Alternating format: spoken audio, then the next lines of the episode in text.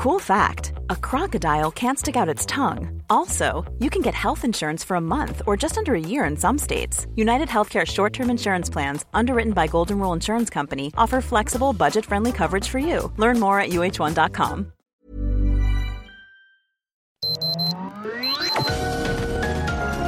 Heraldo Media Group presenta Sergio Sarmiento y Lupita Juárez. Información veraz y oportuna con un toque personal y humano. Por El Heraldo Radio, donde la H suena y ahora también se escucha.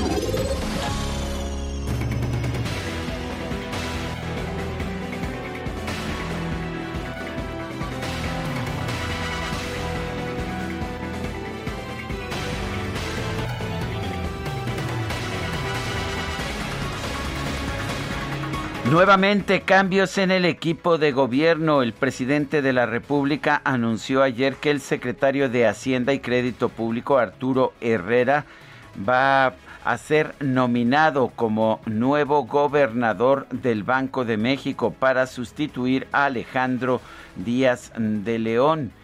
Bueno, vale la pena recordar que hace apenas algunos días el presidente dijo que no iba a ratificar a Alejandro Díaz de León como gobernador del Banco de México y dijo que propondría a un economista con dimensión social, a un partidario de la economía moral para el término de su mandato que será el próximo 31 de diciembre.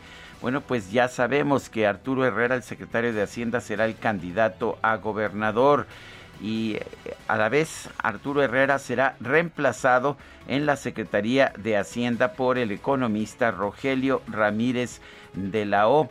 Rogelio Ramírez de la O debe ser ratificado en la Cámara de Diputados. Eh, vale la pena señalar también que la nominación de Arturo Herrera como gobernador del Banco de México tendrá que ser ratificada también por el Senado una vez que concluya el periodo, el periodo de de funciones de Alejandro Díaz de León. Rogelio Ramírez de la un economista eh, respetado, muy respetado, con una firma de análisis económico muy reconocida, la firma se llama Ecanal, pues ya había tenido ofertas para hacer, ah, para tener distintos cargos en, pues en el gobierno del presidente Andrés Manuel López Obrador.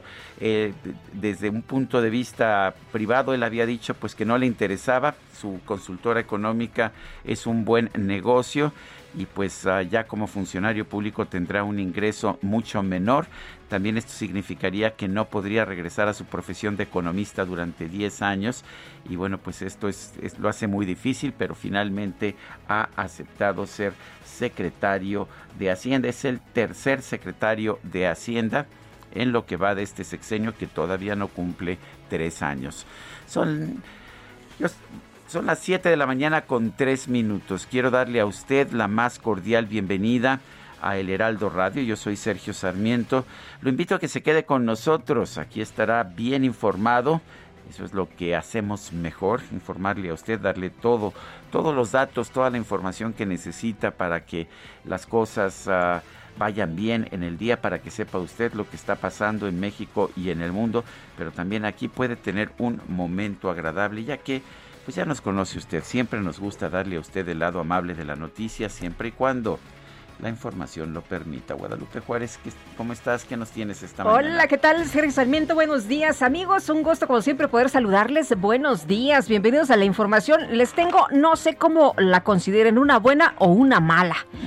El subsecretario Hugo López Gatel dijo que las conferencias de prensa vespertinas diarias dejarán de existir para dar paso a un nuevo esquema de comunicación sobre el estado de la epidemia en México. Desde Palacio Nacional, el funcionario atribuyó el cambio a la estabilidad en los índices epidémicos y a la saturación y agotamiento de la audiencia. O sea, no tuvo nada que ver con el encontronazo que tuvo con una periodista ayer. No, no, no. Es, Digo, anteayer, ¿no? Sí, anteayer. Es, es por la saturación y el agotamiento de la audiencia. Ah. Sí, además dice ya no pues, tienen buenos ratings. Ya no tienen rating y además eh, dicen que pues eh, como, como ya la situación eh, con respecto a la pandemia cambió, pues hay estabilidad en los índices epidémicos. Eso es lo que ha eh, hecho que tomen la decisión. López Gatel sostuvo que mañana se definirá el nuevo esquema y que el espacio de la conferencia este jueves y viernes se aprovechará para recapitular el avance que ha tenido la epidemia en el país. Posiblemente tendremos cápsulas informativas periódicas, siempre tendremos la apertura de tener conferencias de prensa y entrevistas, pero ya en una periodicidad diferente según vaya siendo necesario. Eso de las conferencias, pues ya ves que no le gusta mucho que le pregunten, que le cuestionen. Pero bueno, el subsecretario defendió las conferencias de prensa diarias, dijo siempre han informado, siempre con base en la evidencia, siempre con base en el conocimiento científico. Bueno, y mire usted lo que dijo el presidente de Argentina, Alberto Fernández, eh, durante una reunión con el presidente del gobierno español, Pedro Sánchez, dijo lo siguiente. Alguna vez escribió Octavio Paz que los mexicanos salieron de los indios, que los brasileros salieron de la selva, pero nosotros los argentinos llegamos de los barcos y eran barcos de ahí, de Europa, es lo que dijo Alberto Fernández. Primer error, Octavio Paz nunca dijo eso, por supuesto. Eh, en todo caso, la cita, la cita eh, procede de un cantante argentino, un rockero argentino llamado Lito Nevia, eh, pero además ha habido molestia, molestia por parte de muchos mexicanos y brasileños por este dicho que ha sido interpretado como racista. El gobierno de México no dijo nada, recordemos que Alberto Fernández es, amigo y aliado del presidente Andrés Manuel López Obrador, pero pues allá en Brasil ya salieron a responderle tanto el presidente como el hijo del presidente eh, de hecho, el hijo del presidente dijo que, pues que más bien eh, el barco lo están hundiendo los argentinos ahora. Y en fin, así han estado los, los, los dichos y los cuestionamientos. Finalmente, el presidente de Argentina ofreció una disculpa pública. Son las 7 de la mañana con 6 minutos.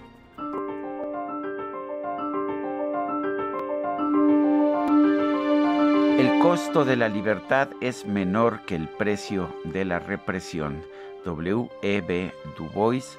Y bueno, hoy estamos recordando también el aniversario número 50 del halconazo, de la matanza del jueves de Corpus.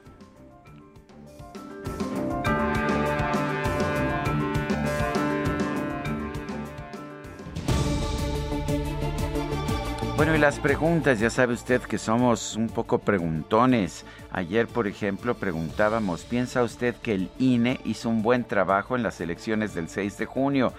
Nos dijo que sí el 93.5% de quienes respondieron, que no 4.2%, quién sabe 2.3%.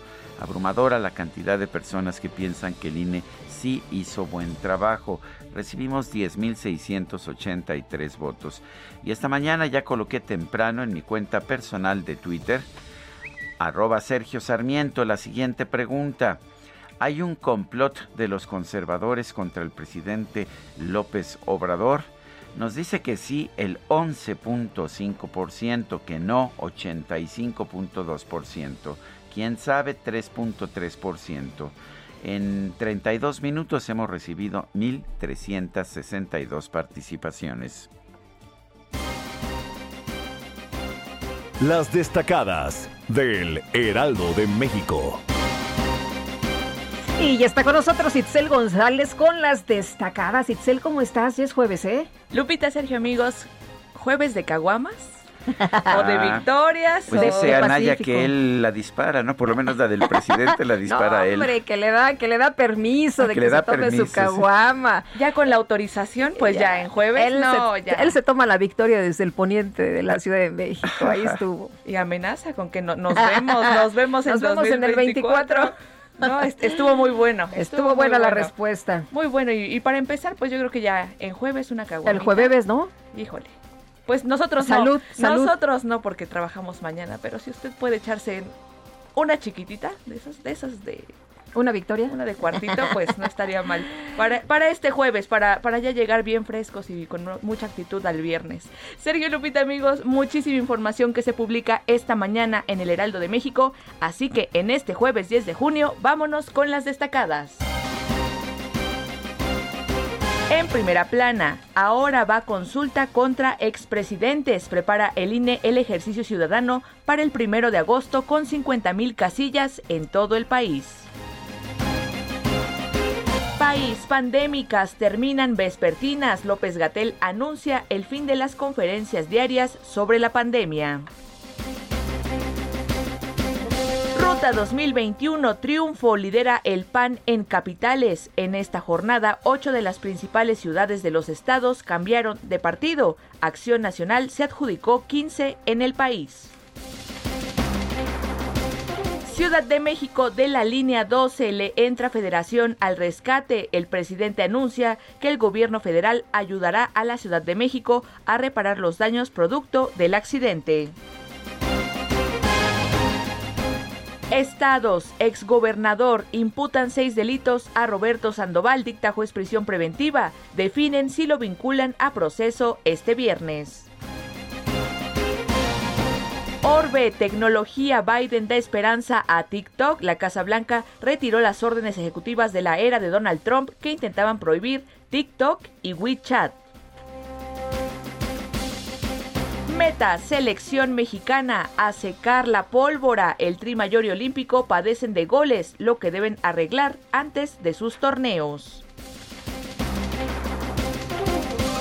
Y finalmente, en mercados, tercer relevo, Ramírez de la O a la Secretaría de Hacienda y Crédito Público. El paquete económico de 2020, ayudar a Pemex y mantener finanzas sanas, los retos.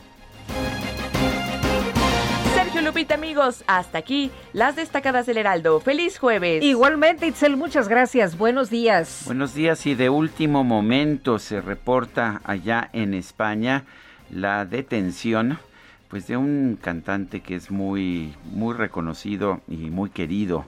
La policía detiene en Madrid a Diego El Cigala por un presunto delito de violencia de género. Esto es aparentemente por unos presuntos malos tratos ocurridos en Jerez de la Frontera, ya en la provincia de Cádiz, en Andalucía. Le tendremos más información cuando esta surja. Por lo pronto vamos a un resumen de la información más importante. Hoy es jueves jueves 10 de junio de 2021. Se cumplen 50 años del halconazo de esta matanza del jueves de Corpus en una manifestación que salió del casco de Santo Tomás. Vamos, vamos al resumen de la información.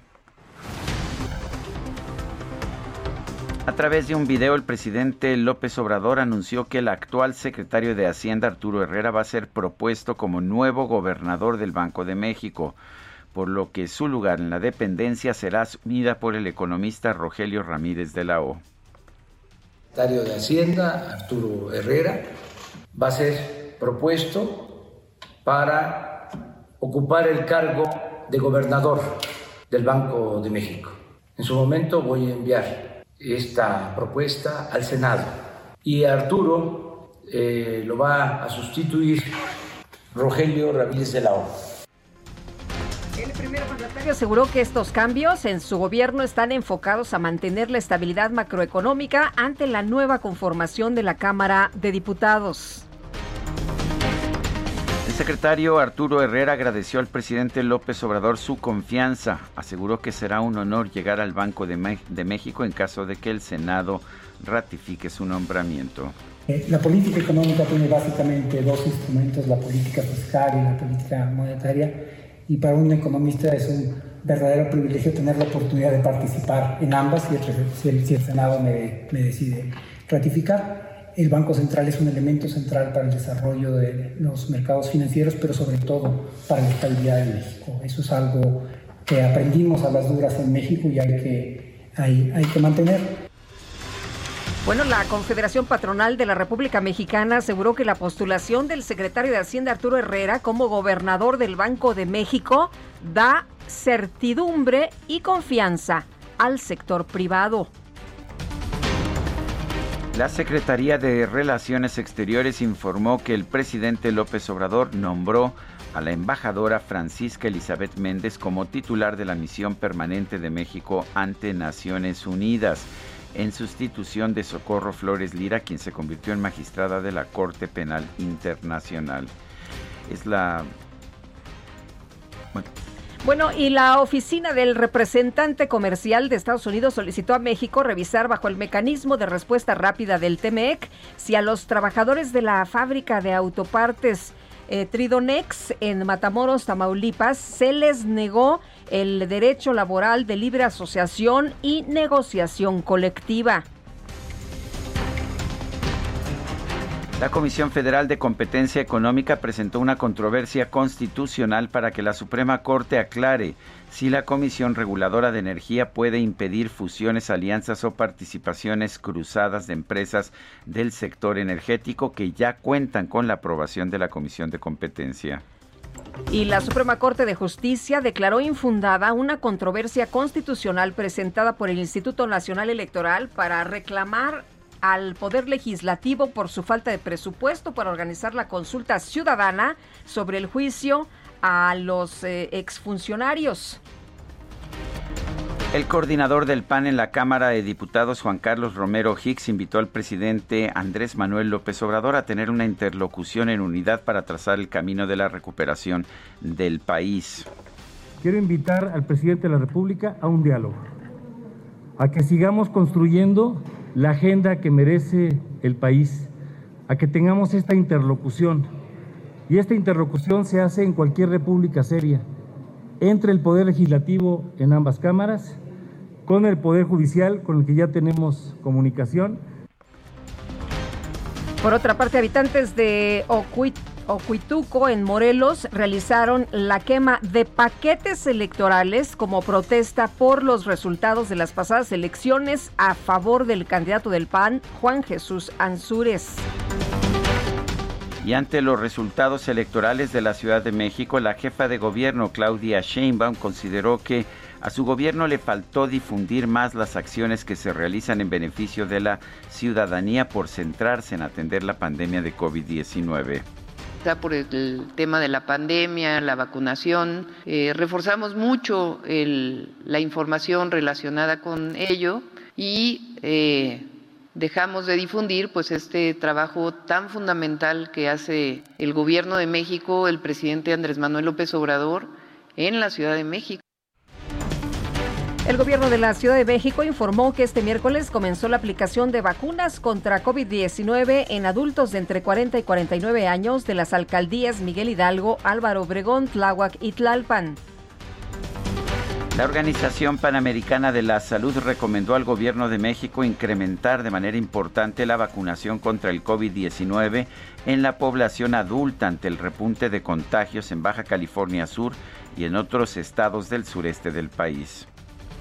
La Secretaría de Salud Federal informó que en la última jornada se registraron 253 muertos por COVID-19, con lo que ya suman 229.353 personas muertas. El subsecretario de Prevención y Promoción de la Salud, Hugo López Gatel, anunció la suspensión de las conferencias de prensa vespertina sobre la pandemia de COVID-19 para dar paso a un nuevo esquema de comunicación. Estaremos transitando a un esquema diferente de comunicación, dado que el acontecer epidémico ha tenido ya una respuesta muy positiva de reducción, insisto, durante cinco meses consecutivos, se encuentra en este momento en estabilidad. 19 entidades federativas están en condición de riesgo mínimo con el semáforo verde. Eh, la, casi el resto está con semáforo amarillo hay cuatro entidades, como lo hemos comentado, que tienen semáforo naranja, pero en general vemos una estabilidad importante. El ranking de Universidades QS 2022 colocó a la UNAM en el lugar 105 del mundo de entre 1.300 instituciones evaluadas. La Universidad de Buenos Aires, Argentina, se posicionó en el sitio número 65. El presidente de Argentina, Alberto Fernández, recibió fuertes críticas en redes sociales ya que durante un encuentro con su homólogo de España, Pedro Sánchez, afirmó que los mexicanos vienen de los indios, los brasileños de la selva y los argentinos llegaron en barcos desde Europa. Pero particularmente también soy un europeísta, soy alguien que cree en Europa, porque de Europa, escribió alguna vez Octavio Paz, que los mexicanos salieron de los indios, los brasileros salieron de la selva, pero nosotros los argentinos llegamos de los barcos. Y eran barcos que venían de allí, de Europa. Y así construimos nuestra sociedad. Bueno, pues a pesar de que el presidente argentino atribuyó esta frase a Octavio Paz, en realidad pertenece a la canción Llegamos de los barcos del cantante argentino Lito Nevia. Los brasileros salen de la selva, los mexicanos vienen de los indios, pero nosotros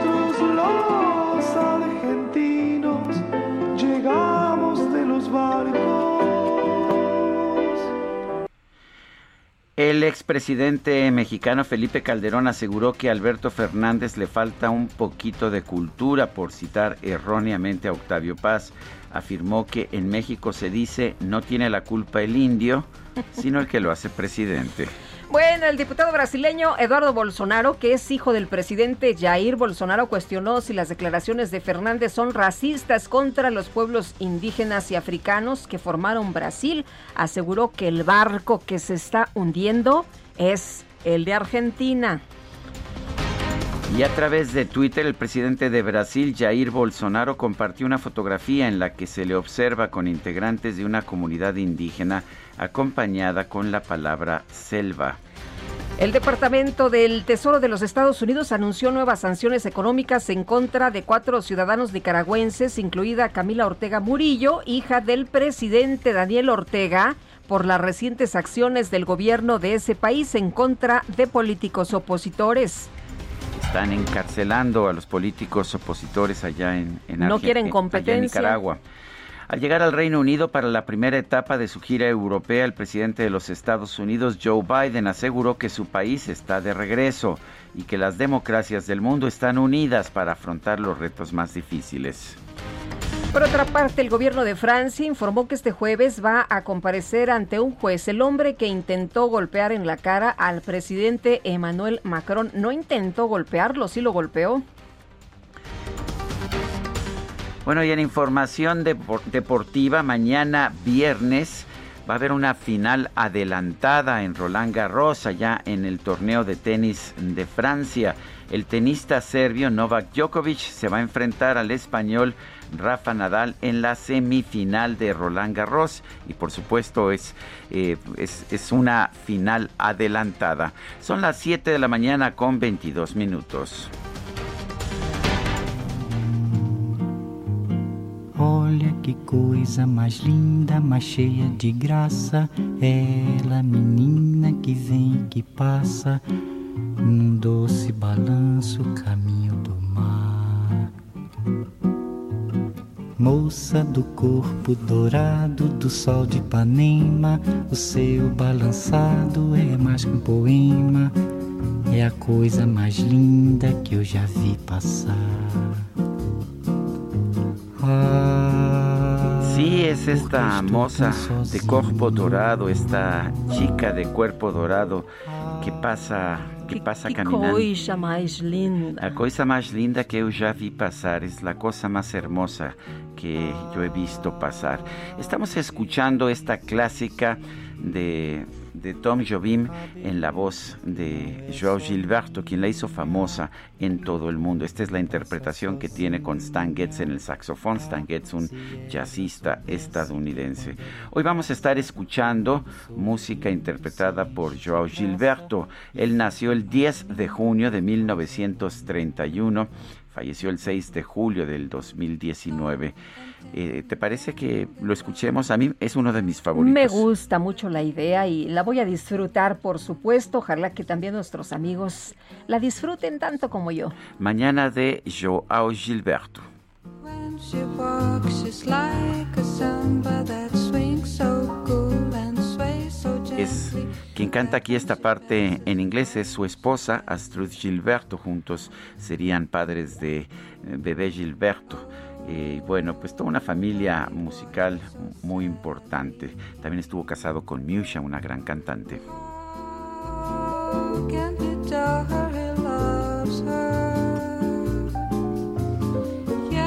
Qué bonito, qué bonito. A coisa mais linda que eu já vi passar. But each day when she walks to the sea, she looks straight ahead, not at tan La dejamos correr hasta el corte. Regresamos.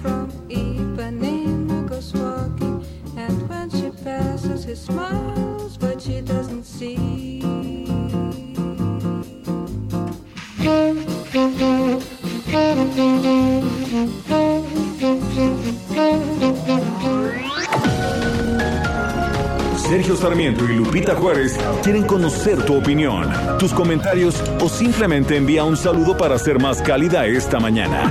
Envía tus mensajes al WhatsApp 5520 109647.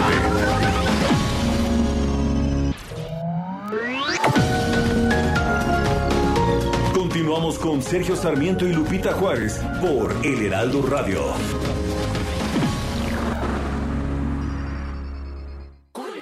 Esto no se va a quedar así. Voy a limpiar mi nombre. Ah, pues si vas a limpiar, ve a Soriana, porque pongo todos los detergentes lavatrastes y suavizantes al 3x2. Sí, detergentes lavatrastes y suavizantes al 3x2. En tienda o en línea, tú pides y Julio Regalado manda. Solo en Soriana. A junio 17. Aplican restricciones. El 10 de junio de 1971 se registró la matanza del jueves de Corpus, durante una protesta de estudiantes universitarios. A finales de la década de 1960, en la Universidad Autónoma de Nuevo León, profesores y estudiantes presentaron una ley orgánica donde se proponía un gobierno paritario, por la que llegó a la rectoría Héctor Ulises Leal. Esto provocó que el gobierno redujera los presupuestos y obligara al Consejo Universitario a aprobar un nuevo proyecto de ley donde se suprimía la autonomía de la institución. Por ello, los estudiantes salieron a las calles a manifestar su descontento y pidieron a las demás universidades del país su apoyo. Tanto la UNAM como el IPN respondieron y organizaron una manifestación masiva el 10 de junio de 1971, reuniéndose en alrededores del Metro Normal para marchar hacia el Zócalo capitalino. Cuando el contingente avanzaba por Avenida de los Maestros, los llamados halcones, miembros de un grupo paramilitar entrenado por soldados de México y Estados Unidos, abrieron fuego contra los estudiantes desde las alturas, por lo que a este episodio se le conoció como el halconazo. El expresidente Luis Echeverría Álvarez fue jurídicamente exonerado en 2009 por falta de evidencia. La cifra oficial señaló 120 fallecidos, pero hasta ahora se desconoce el número real de víctimas.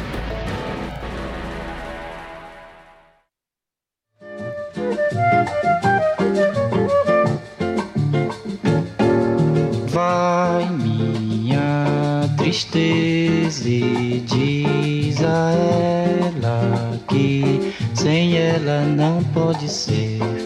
Diz-lhe numa prece que ela regresse, porque eu não posso mais sofrer.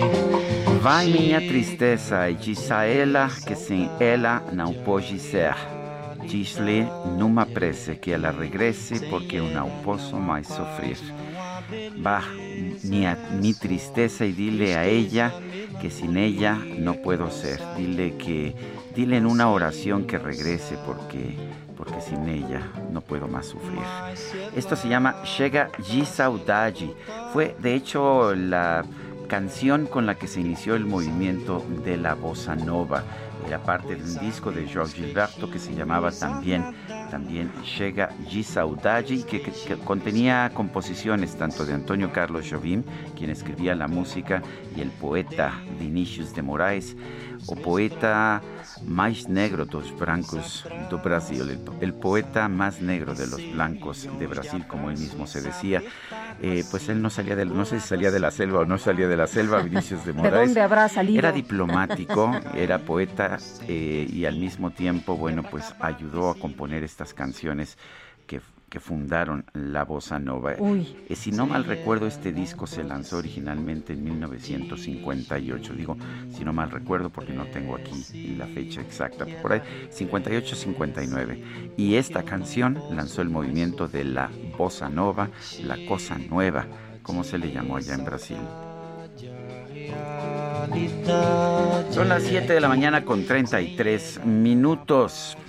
Bueno, y tenemos mensajes de nuestros amigos del auditorio. Muchas gracias a todos ustedes que se comunican con nosotros, que nos comparten sus puntos de vista, sus inquietudes y sus opiniones. Dice, exitoso jueves, perder la autonomía del Banco de México es muy peligroso. La historia así lo demuestra, nos escribe Rodolfo Contreras desde Querétaro. Bueno, y vamos a vamos con, con una entrevista. Arturo Espinosa, director de estrategia electoral, publicó una columna donde señala que en una primera lectura de los resultados electorales parece ser que la ciudadanía entendió la importancia del balance de poderes. Arturo Espinosa, director de estrategia electoral, eh, gracias por tomar la llamada. Muy buenos días, Sergio. Muy buenos días, Lupita. Hola, ¿qué tal? Gusto platicar. Arturo, ¿cómo estás? Buenos días. Oye, eh, la, la, jefa de gobierno hace, si te parece bien, empezamos por la Ciudad de México, que fue un impacto impresionante aquí porque pues eh, perdieron muchas alcaldías, no se lo esperaban. La jefa de gobierno dice que ha sido guerra sucia, que ha sido por esta campaña en los medios de comunicación y que también les faltó promover todos estos programas que pues ayudan a la gente, estos programas de beneficio social. ¿Tú cómo ves? Mira, yo la verdad yo creo que el, el, electorado de la Ciudad de México entendió muy bien que era una elección importante, eso en general en todo el país, que era una elección en la que teníamos que salir a votar y a tomar una decisión de qué era lo que queríamos para el rumbo del país. Y claramente el mensaje en la Ciudad de México es que lo que se está haciendo en la Ciudad de México no, no está gustando a la gente. La gente no estamos contentos en la Ciudad de México y por eso se eligió una opción o se eligieron en muchos casos una opción muy distinta de la de 2018. Creo que afectaron varias cosas, sin duda el impacto del tema del metro afectó, pero también en muchos sentidos afectó el manejo que se le dio a ello. A mí me parece que en el tema de eh, el accidente, la tragedia que ocurrió en el metro, pues se dio un muy mal manejo de el gobierno, no, no hay responsables, no hay investigación, no hay claridad, van varias cosas que pasan con el metro y la jefa de gobierno ha preferido defender a la directora capa y espada, a tomar medidas serias y como ese me parece que muchos otros, no, no se ve un proyecto claro para eh, la Ciudad de México en muchos sentidos y creo que esto es lo que la ciudadanía está castigando con su voto. A mí me parece que lo más importante de los resultados es hacer después un análisis de cuál es el mensaje que quiso mandar la ciudadanía. Lo más fácil es decir que hubo una guerra sucia. Sí, efectivamente, las campañas fueron muy polarizadas, eh, fueron unas campañas muy violentas por, por momentos, pero eso es lo más fácil de justificar a cualquiera que tenga una derrota. Más bien creo que habría que hacer ciertos análisis porque creo que la lectura de los resultados nos da muchos matices diferentes. Así como aquí en la Ciudad de México yo creo que Morena tuvo una derrota importante y la oposición una gran victoria, especialmente la coalición Va por México. A mí me parece que este en en el resto de las entidades federativas fue totalmente al revés. Yo creo que Morena tuvo victorias muy importantes y para mí la gran derrotada es la coalición Va por México. Entonces hay que hacer muchas lecturas y yo creo que cada una de las fuerzas políticas tiene que sentarse a hacer un análisis profundo de qué es lo que están resultados electorales. De hecho, vemos que a nivel ah, federal el partido más votado fue Morena y vemos también que obtuvo 11 de 15 gobiernos estatales. Eh, es una victoria en realidad para Morena, ¿no? A ver, a mí me parece que es un buen resultado para Morena, hay que decirlo, fue el partido más votado, pero tuvo menos votación que en 2018 respecto de la Cámara de Diputados. ¿no? Me parece que hay que comparar elecciones equivalentes. Eh, tuvo prácticamente 4 millones menos de votos que en la Cámara de Diputados. En la Cámara de Diputados en 2018 tuvo 37% de la votación. Ahorita tuvo, tiene, de acuerdo a lo que está al minuto en los cómputos distritales del INE, tiene 34% de la votación. O sea, sí decreció en votación y pero no va a decrecer en diputados Morena por sí solo. Morena va a ganar incluso tres diputados más de los que tenía al inicio en las elecciones de 2018. ¿Por qué digo al inicio? Porque ya sabemos que cuando llegan a la Cámara de Diputados se reconforman las bancadas y puede crecer la bancada de Morena. Eh, ah. en las gubernaturas sí me parece que hay triunfos muy importantes de Morena porque incluso hubo un momento en el que las propias encuestas o el propio análisis le daba entre 5 y 7 gubernaturas a Morena y realmente está ganando 11 gubernaturas. Eh, Arturo, el, presidente nos ha presumido en las mañaneras que el triunfo ha sido arrollador para Morena en la Cámara de Diputados, que parece que era la, pues, eh, eh, lo que más le, importaba, ¿no? En estas votaciones. ¿Tú lo consideras así? ¿Debe presumir el presidente que el triunfo es arrollador para Morena o, nos o nos está mintiendo, les está haciendo las sumas pues a la conveniencia de él. Bueno, yo, yo creo que no fue un triunfo arrollador, sí fue, digamos, un buen resultado en, en la elección. Me parece que vamos a tener una Cámara de Diputados más plural, eso también lo ganamos. Es cierto, el PAN y el PRI también crecieron en diputados, la coalición nos los benefició, pero y los aliados de Morena, pues también, el Verde va a tener más diputados que nunca en su historia. Si me preguntas quién es el gran ganador, para mí es el Partido Verde, hizo sus cálculos bien y como siempre este pues obtuvo el triunfo. Hay un dato aquí importante, el Partido Verde es el único partido en este país que desde 2000 a la fecha ha ganado todas las elecciones presidenciales. Siempre ha ido en una coalición ganadora. Tiene tiene esa habilidad para para estar ahí, para acomodarse. exactamente. Pero yo creo que vamos a tener una cámara más plural, una cámara con más equilibrios, más parecido a lo que es el Senado ahorita y que el Senado ha sido el gran contrapeso de del gobierno estos eh, estos tres años porque es el que le ha frenado al presidente muchas cosas. Creo que ahora la Cámara va a tener esta oportunidad de ser este contrapeso importante, claro, dividido con todas las oposiciones, con los tres partidos de la coalición Va por México y también con Movimiento Ciudadano, también creo que ¿Qué es eso? Yo, yo no veo así como un triunfo arrollador o abrumador de Morena como fue en 2018, no lo veo así, yo veo que es un buen resultado para Morena, sobre todo considerando que es una elección intermedia, es el mejor resultado que ha tenido un presidente en elección intermedia después de Peña Nieto, pero es un mejor resultado del que tuvo Cedillo, del que tuvo Fox, del que tuvo Calderón, pero tampoco es, es un, una victoria aplastante. Creo que se equilibraron las fuerzas en la Cámara de Diputados. De hecho, estabas mencionando que bajó el porcentaje de voto para diputados federales de Morena de 37 y medio a 34, pero estrictamente hablando, si consideramos no cómo cerró la legislatura, porque eso ya fue después de una serie de compras de diputados, pero como empezó la legislatura eh, del 2018, la sexagésima cuarta empezó con, si no mal recuerdo, 191 diputados de Morena, ahora están ganando 197, ¿no? En realidad es una ganancia de 6. Sí, en, en realidad, digo, hay, hay que ver los con, el último cómputo. ¿Cómo termina? Sí, yo sé que falta todavía. representación proporcional. No, en, en nuestros cálculos eh, que, que, hacemos en estrategia electoral, nosotros tenemos que va a tener 100, va a tener tres diputados más. Tres diputados más. Pero de todas formas, es una. No se puede decir que perdió terreno, más bien ganó terreno. Por supuesto, estoy totalmente de acuerdo contigo, Sergio. No se puede decir que que perdió terreno, se puede, más bien ganó, ganó eh, diputados. Nosotros tenemos el cálculo que pasó de 191 a 194 diputados individualmente como partido. Un punto muy importante y que va a haber que revisar es, una vez que tomen posesión como diputados y diputadas, cómo se reacomodan. Este tema justo que se debatió durante todo eh, el proceso electoral de la sobrerepresentación, los cambios realmente los aliados, el PRI y el PT, cuántos de sus diputados electos bajo el escudo del, del, del Verde y del PT, cuántos se van a Morena, al grupo parlamentario Morena, eso va a ser muy importante porque eso puede catapultar a que quede un grupo de 230 diputados o 240 incluso. Muy bien. Arturo, muchas gracias por platicar con nosotros como siempre. Buenos días. Muchas gracias a ustedes, muy buenos días.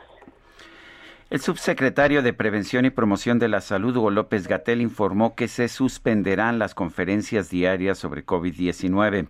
Gerardo Suárez, adelante. Muy buenos días. A 15 meses de la epidemia de COVID-19 en nuestro país, las conferencias diarias sobre COVID-19 llegaron a su fin. Así lo adelantó el subsecretario de Prevención y Promoción de la Salud, Hugo López Gatel. Este viernes se realizará la última transmisión de estas conferencias vespertinas en Palacio Nacional. Entre los motivos para suspenderlas están la estabilidad de la pandemia en lo que va del año y el interés de la Secretaría de Salud por difundir otros temas que lleva a cabo. Escuchemos lo que dijo el subsecretario López Gatel. La información específica de la pandemia, identificamos ya este largo periodo, prácticamente la mitad de todo este año 2021, eh, con una señal muy clara de reducción, eh, estabilidad en todos los indicadores y eh, la dinámica de la conferencia también obviamente llega a su punto de, vamos a decir, saturación, agotamiento. El subsecretario de Salud se comprometió a que las autoridades tendrán en todo momento los canales abiertos para informar y responder preguntas sobre el tema de la pandemia de COVID-19. Hay que recordar que la primera conferencia sobre la epidemia se realizó el 21 de enero en la Secretaría de Salud, el 21 de enero de 2020. Y a partir de, de ello, el presidente López Obrador, conforme la pandemia fue avanzando y llegaba a nuestro país, instruyó que se realizaran conferencias diarias que primero eran a las nueve de la de la noche y después se recorrió este horario a las siete de la noche. Esas conferencias habían empezado en febrero y bueno, pues este viernes concluirán eh, estos reportes diarios. Esta es la información que les tengo. Pues Gerardo Suárez, gracias. No, no dijo nada de que fue porque irrumpió en su coto una tal periodista llamada Penny Ley. Así es, no, no mencionó nada, Sergio, pero pues coincide justamente con este eh, suceso que hubo entre el martes y miércoles, donde se le cuestionó por parte de la periodista Penilei Ramírez sobre la vacuna Cancino y pues falta de información en cuanto a los ensayos clínicos, en cuanto a la autorización de uso de emergencia, pero no, pues finalmente no aludió al tema, pero coincide justo con esa situación. Gerardo Suárez, gracias. Hasta luego. Bueno, y dice Carlos Silva con respecto a esto de que se suspenden ya las eh, conferencias sobre COVID-19 de Hugo López Gatel, claro, ya no hay necesidad, ha terminado el proceso electoral. Y la jefa de gobierno de la Ciudad de México, Claudia Sheinbaum, señaló que faltó difusión de apoyos sociales tras la derrota de Morena en las elecciones del pasado domingo. Carlos Navarro, cuéntanos cuál es el análisis precisamente después de estos resultados de las elecciones del pasado 6 de junio. Buenos días, Sergio Lupita. Les saludo con gusto a ustedes el auditorio y comentarles que ante la derrota que sufrió Morena el domingo pasado en las elecciones de la Ciudad de México desde el gobierno local, encontraron una de las causas. La jefa de gobierno, Claudia Sheinbaum, señaló la falta de difusión de los apoyos sociales. Escuchemos. Quizá lo que faltó en el tema fue mayor difusión de lo que representa el y la inversión del gobierno de México y la inversión del gobierno de la ciudad en toda la Ciudad de México quizá por el tema de la pandemia, la vacunación. Eh, reforzamos mucho la información relacionada con ello y dejamos de difundir pues este trabajo tan fundamental que hace el gobierno de México, el presidente Andrés Manuel López Obrador en la Ciudad de México. La mandataria capitalina explicó que en 2020 en total se destinaron 19.605 millones de pesos en este rubro, de los cuales 13.000 son para la pensión de más de 844.000 adultos mayores. Recordemos que el domingo pasado la oposición le arrebató a Morena seis alcaldías que fueron Álvaro Obregón, Azcapotzalco, Cuauhtémoc, Magdalena Contreras, Miguel Hidalgo y Tlalpan. Y un dato a destacar, será la primera vez en la historia de los gobiernos democráticos de la Ciudad de México que la oposición tenga mayor número de territorios en la capital del país que el que del partido que gobierna el titular del Ejecutivo local. Sin embargo, la jefa de gobierno también habló de la guerra sucia. Escuchemos. Esta guerra sucia que vivió eh, la Ciudad de México, en donde estuvo en todo el país, pero en particular en la Ciudad de México. Eh, una guerra a través de WhatsApp, a través de llamadas telefónicas, a través de la televisión, de los medios de comunicación, en donde de pronto resultaba que eh, estábamos en, un, en una difusión como si fuéramos una dictadura. También comentarles que el metro completó ayer la entrega de documentación a la empresa DNV que lleva a cabo las diligencias correspondientes para determinar la causa raíz del colapso del viaducto elevado de la línea 12. Así lo informó la titular de la Secretaría de Gestión Integral de Riesgos y Protección Civil, Miriam Ursúa. Escuchemos. El día de hoy, personal del sistema de transporte colectivo Metro hará entrega de los últimos documentos solicitados por el equipo de especialistas para continuar con sus estudios. Reiteramos el compromiso de todas las dependencias involucradas para facilitar los trabajos de investigación que realizan los especialistas de la empresa DNB para los que fueron contratados. Sergio Lupita, la información que les tengo. Muy bien, Carlos, muchas gracias, muy buenos días. Hasta luego, buenos días. Bueno, ¿y usted hubiera votado diferente si hubiera recibido más información con respecto a los apoyos y beneficios que da el gobierno? Pues yo no sé, dice, dice la jefa de gobierno, a quien respeto, dice que, que hubo una guerra sucia en contra de Morena y de la 4T. Yo creo recordar, no sé tú, Guadalupe, que quien decía que quienes votaban por la oposición estaban votando por el regreso de la corrupción eran el propio presidente Andrés Manuel López Obrador y Mario Delgado. Eh, lo dijo aquí mismo, me Sí. parece. Eso es lo que decía. Yo creo que eso es una guerra sucia, ¿no? Decir que si no votas por el gobierno estás votando por la corrupción. Bueno, y además el presidente hizo campaña durante todo, este tiempo, tiempo, desde la conferencia mañanera, que es eh, pues una gran plataforma y donde hablaba precisamente de, de las obras, de todo lo que estaba haciendo el gobierno, de los beneficios otorgados. Pues no sé, no sé, eh, creo que deben revisar mejor, como nos decía Arturo Espinosa, porque si no haces una buena evaluación de lo que pasó, pues a lo mejor en las próximas elecciones tampoco tienes muy buenos resultados. El Instituto Electoral de la Ciudad de México hará entrega de la constancia de validez de mayoría a los 16 alcaldes que resultaron ganadores en la jornada electoral. Cintia Stettin está en la línea telefónica con la información. Adelante, Cintia. ¿Qué tal? Muy buenos días, Sergio. Buenos días, Lupita, a ti a tu auditorio. Pues sí, así como lo comentan, el Instituto Electoral de la Ciudad de México, entre las 5 y 6 de la tarde, entregará las constancias de mayoría, es decir, eh, las constancias de obtener mayor votos en la jornada electoral a los 16 alcaldes de la Ciudad de México, así como a los 33 diputados eh, de mayoría relativa que resultaron ganadores. Eh, comentarte que eh, los 16 alcaldes se les hará entrega en las cabeceras distritales de cada una de las alcaldías. Eh, ahí también se le entregará la, la constancia de mayoría a los concejales, que son eh, 10 concejales, hay que recordarles, seis que fueron en planilla con el alcalde y cuatro que fueron por, eh, por modalidad plurinominal. Y en tanto a los 33 eh, legisladores de mayoría relativa se les entregará en cada uno de sus distritos. Eh, comentarte pues que hay, eh, a pesar de que en Xochimilco hay una, eh, pues una, eh, se ganó con muy pocos, eh, Morena obtuvo la- el triunfo con muy pocos, eh, poca diferencia de votos, alrededor de 1.300 votos, se le entregará la constancia al candidato eh, eh, de Morena toda vez que pues las leyes electorales dictan que esta se les debe de entregar a quienes hayan obtenido más votos. Posteriormente, a quienes los candidatos que no estén de acuerdo con los resultados, tras la entrega de estas constancias, tendrán cuatro días para acudir a los tribunales electorales correspondientes a presentar las impugnaciones que así lo decidan. Eh, comentarte también finalmente que eh, la constancia de mayoría para el diputado migrante se entregará el próximo sábado. Asimismo, también a lo- al resto de los 33 diputados eh, de plurinominales que estarán conformando el Congreso de la Ciudad de México. Ese es el reporte que tenemos hasta ahorita. Cintia, gracias por esta información. Seguimos pendientes. Muy buenos días. Buenos días. Y la Comisión Nacional del Agua informó que mañana y el sábado se llevará a cabo una nueva reducción en el suministro de agua potable. Escuche usted, por favor. Van a ser afectadas 12 alcaldías de la Ciudad de México y 13 municipios del Estado de México. Pero Leticia Ríos, tú nos tienes todos los detalles. Cuéntanos. Hola, Leti.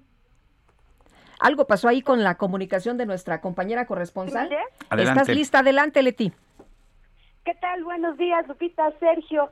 Efectivamente, debido a los trabajos de interconexión en la planta de bombeo número 5 del sistema Cuchamala, este 11 y 12 de junio se llevará a cabo una nueva reducción en el suministro de agua potable a un caudal de 9.1 metros cúbicos por segundo, que afectará a 12 alcaldías de la Ciudad de México y 13 municipios del Estado de México. El director de la Comisión Nacional de Agua, Germán Martínez Santoyo, señaló que la disminución en el suministro, que durará 36 horas, iniciará el viernes a las 0 horas y concluirá el sábado a las 12 del día. Los trabajos de interconexión múltiple que se realizan en el sistema Cutzamala para tener una mejor distribución de agua al Valle de México sustituirán a la acá invertida infraestructura fallida que no funcionó en el 2018. En tanto, el director general del organismo de Cuenca Aguas del Valle de México, Víctor Borguet Ortiz, explicó que actualmente el suministro de agua es de 13.8 metros cúbicos por segundo para el Valle de México, que el viernes y sábado disminuirán a 9.1, pero no se regresará a su nivel actual, sino a 13.2 metros cúbicos por segundo, nivel que se mantendrá a lo largo de todo el año para garantizar el servicio, a menos que dijo se tenga un huracán que llene las presas. Debido a la sequía que atravesamos, el sistema Cuchamala se encuentra al 37.6% de su capacidad de almacenamiento, el nivel más bajo de los últimos 25 años. Lupita, los 13 municipios mexiquenses afectados serán Acolman, Atizapán de Zaragoza, Coacalco, Cuautitlán Izcalli, Ecatepec, Huizquilucan, Naucalpan, Nezahualcóyotl, Nicolás Romero, Tecámac, Tlalnepantla, Tultitlán y Toluca. En tanto, las alcaldías que van a ser afectadas serán Álvaro Obregón, Azcapotzalco, muy bien. Benito Juárez. Muy bien. Leticia, muy bien. Gracias, Leticia Ríos, por la información. Nosotros tenemos que ir a un corte.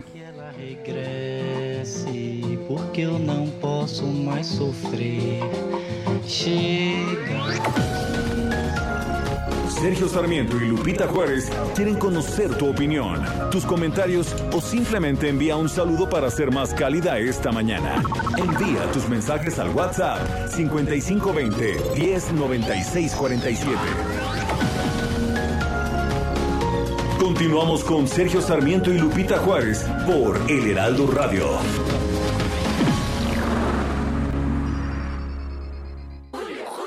Todo salió a pedir de boca. Ah, pues si salió a pedir, pide a Soriana. Toda la higiene bucal y afeitado que pongo al 3x2. Como crema colgate MFP de 150 mililitros. Lleva 3 por 73,20 y ahorra 36,60. Tú pides y Julio Regalado manda. Solo en Soriana. A junio 15. Aplican restricciones.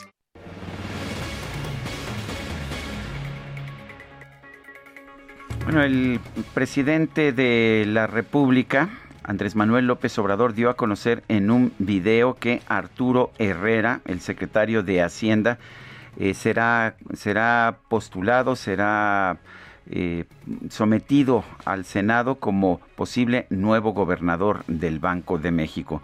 Tenemos en la línea telefónica Arturo Herrera, secretario de Hacienda y Crédito Público. Arturo, ¿cómo estás? Buenos días. Eh, muy bien, Sergio, me da mucho gusto saludarlo.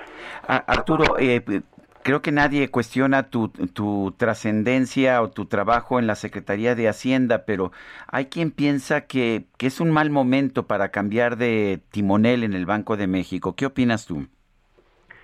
No, yo creo que justo el anuncio del presidente tenía una intención de sobre ese sobre ese tema. Primero, la decisión de, de, ratificar o no, esa es una decisión exclusivamente del presidente y asimismo lo reconoció Alejandro Díaz de León.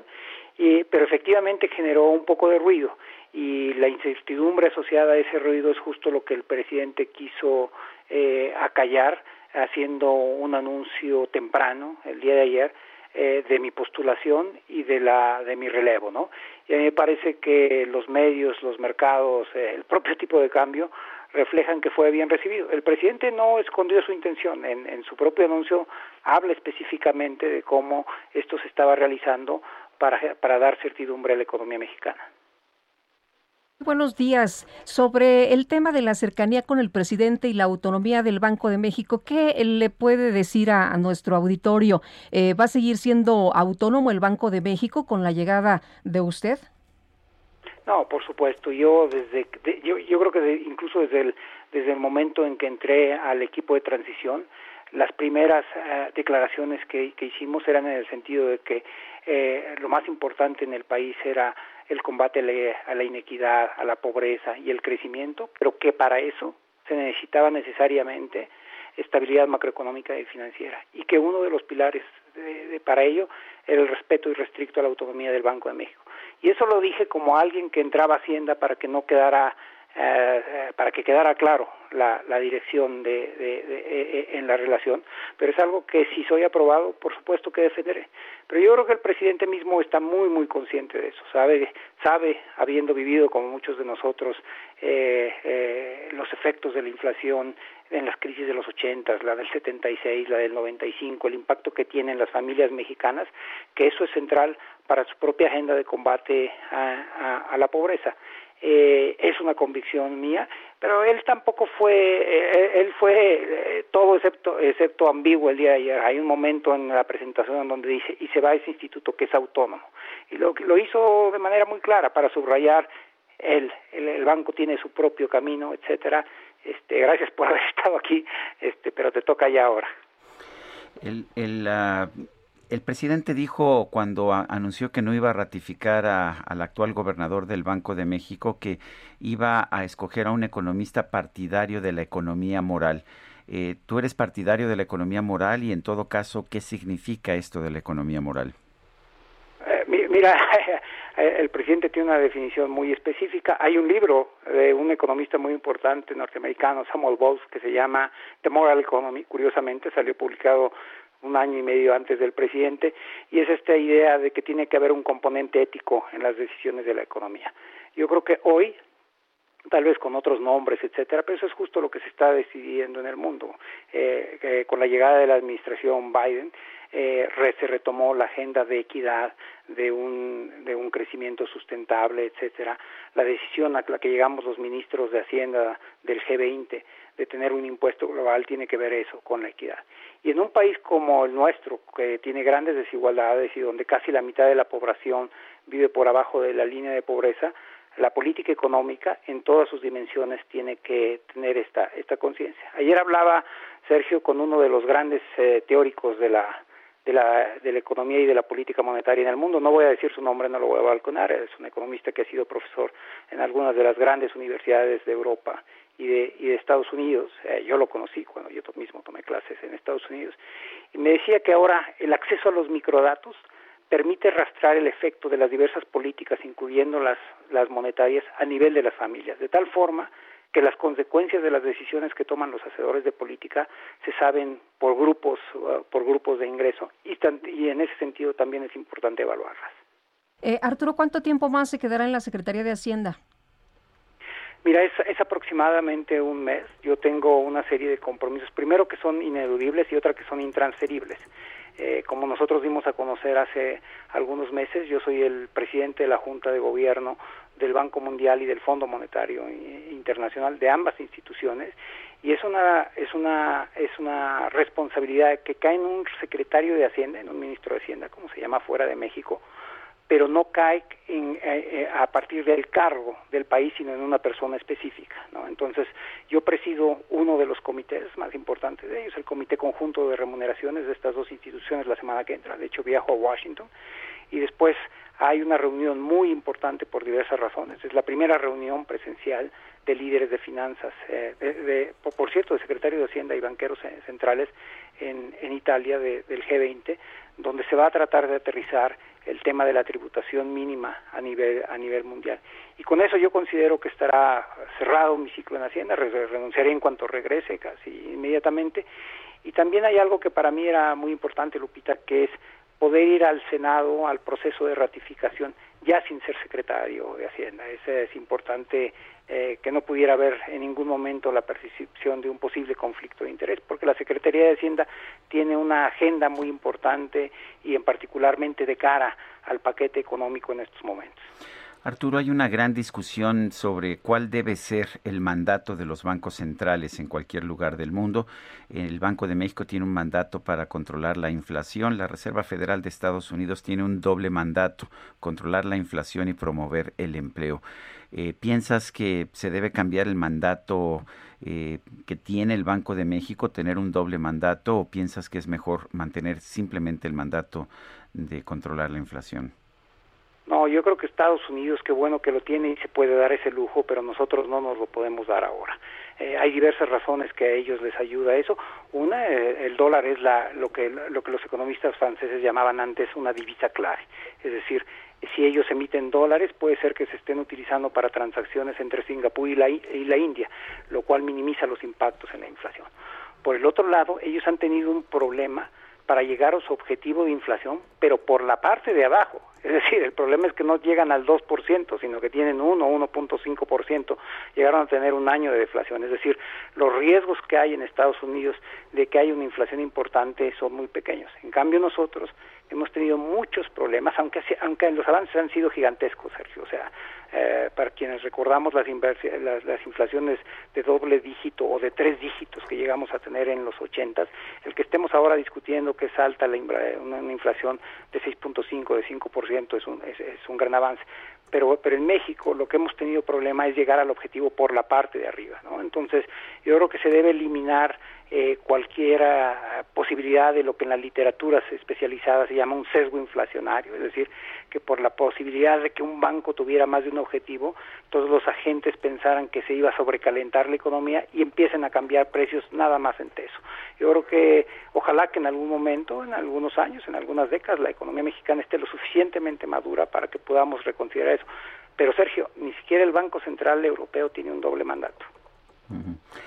Muy bien, Arturo Herrera, eh, enhorabuena por esta designación. El, te ha tocado ser la cabeza de la parte fiscal, te tocará ser la cabeza de la parte monetaria y como lo decías ayer, pues es un privilegio para cualquier economista. De manera que felicidades y estaremos al pendiente. Muchísimas gracias y muchas gracias por la invitación a estar en su programa y con su auditorio. Gracias, éxito, hasta luego. Bueno, y por otra parte, el presidente López Obrador analiza más cambios en el gabinete. Vamos a escuchar parte de lo que ha dicho esta mañana en su conferencia. Ahora el presupuesto, como lo escribí ayer, cuando iba a conocer los cambios, el destino del presupuesto público es el de ayudar de manera preferente a los pobres, por el bien de todos, primero los pobres. Entonces, ¿este cambio en Hacienda sería el único que estaría contemplando dentro de su gabinete, presidente? Vamos a analizarlo, va a haber tiempo, poco a poco.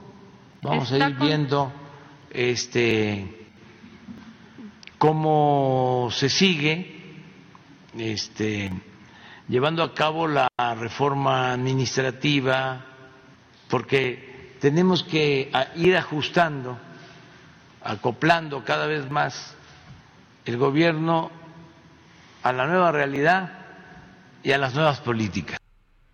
Bueno, pues ahí parte de lo que ha mencionado el presidente de la República en su conferencia mañanera. Son las 8 de la mañana con 11 minutos. El Químico Guerra con Sergio Sarmiento y Lupita Juárez. Y el químico Luis Manuel Guerra ya está en la línea telefónica. Adelante, químico, ¿qué nos tienes esta mañana? Pues que afortunadamente, eh, Sergio, la terca realidad, ¿verdad? Que siempre se impone en cualquier actividad humana, en nuestras vidas personales, en la social, en las nacionales, en la vida política. Bueno, pues nos dice que cuando hay certeza en el rumbo que se va a seguir en alguna rama, ¿verdad? De la actividad mm, bueno, pues las, las eh, inversiones acuden, ¿verdad? A ese a ese tipo de certidumbre, independientemente de lo que se piense, etcétera. Parece ser que la nueva realidad política, pues va a frenar esta eh, este desmantelamiento de las energías renovables en México. Parece ser que sí va a haber apoyo a ello y como resultado, pues estamos viendo ya que empieza a fluir el financiamiento poco a poco. Fíjense que el primer fondo de financiamiento especializado en generación solar distribuida. ¿Qué, es el término eh, generación solar distribuida? Bueno, pues todos los paneles solares que se ponen en los techos de las casas, de los comercios, de las fábricas, de los hoteles, etcétera. Por eso es distribuida, no viene de una gran central, sino que se produce en el, en el sitio. Para clientes comerciales e industriales y este fondo eh, ha podido estructurar un préstamo eh, sindicado por inicialmente 57 millones de dólares para financiar la adquisición de proyectos solares de pequeña escala en México. Se llama Banverde esta eh, institución. La ronda de inversión fue liderada por la Corporación Interamericana para el Financiamiento de Infraestructura. Y como resultado, Sergio Lupita, del financiamiento, Banverde proyecta la instalación de 80 megawatts en sistemas de energía solar distribuida en México, resultando en una reducción de 65 mil toneladas anuales de emisiones de eh, dióxido de carbono, de gases de efecto invernadero. Esto ayuda a México a, en alguna forma empezar a cumplir con sus compromisos, con los acuerdos de París. O sea, vemos que hay esta contraparte, ¿verdad? Sabemos, eh, Sergio, tú lo muy bien, tú también, Lupita, que las inversiones, pues son muy, se llaman temerosas, ¿no? Las inversiones son muy puntillosas en ver, bueno, aquí tengo certeza, ¿verdad?, para que esta inversión no se pierda, etcétera. Entonces, el hecho de que se haya sindicado este préstamo por parte de Banverde para que clientes clientes este, medianos, ¿no? Por ejemplo, centros comerciales, hoteles, etcétera, eh, que eh, facturen entre 50 mil y 500 mil pesos eh, de energía eléctrica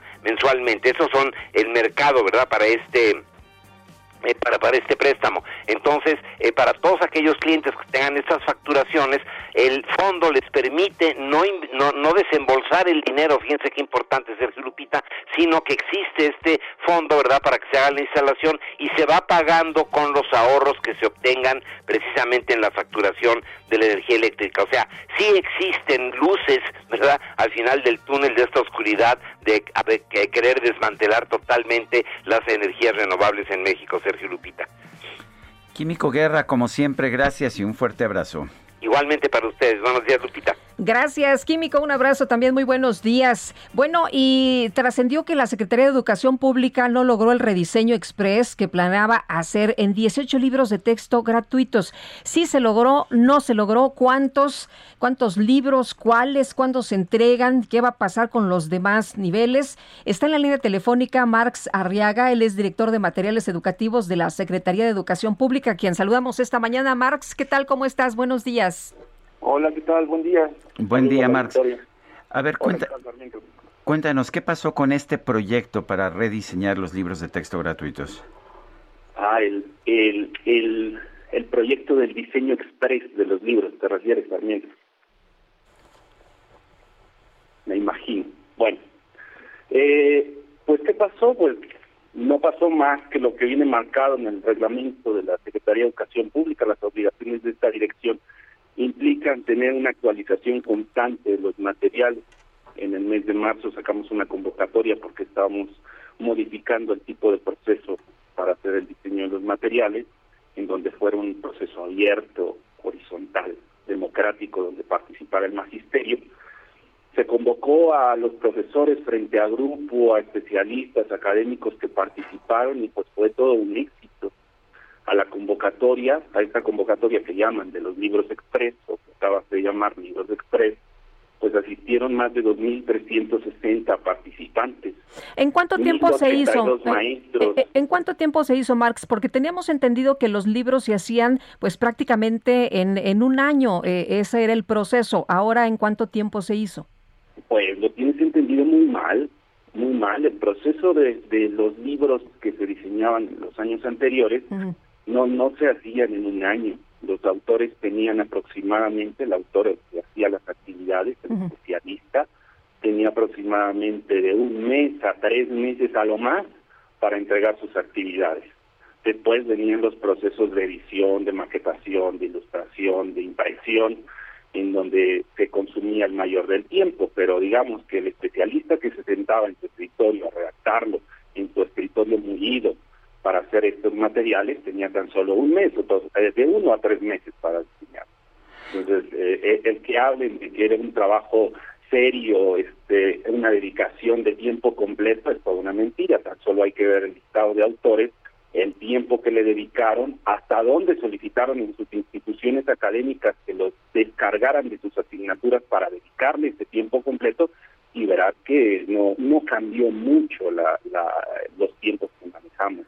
Eh, ahora, a ello habría que hablar el doble discurso que ha tenido los medios de comunicación, porque si bien en los eh, anteriores se viene de, de, de satanizar el trabajo del magisterio, ahora pareciera que en este doble discurso los libros de texto eran una maravilla y que el problema que teníamos en cuestión a fomento a la lectura y actividades matemáticas desarrolladas eran culpa de los profesores, pero no de los materiales que se diseñaron, porque los libros estaban hechos y eran perfectos y no había que actualizarse, no había que tocarse una sola hoja, un solo contenido, porque se habían desarrollado a plenitud.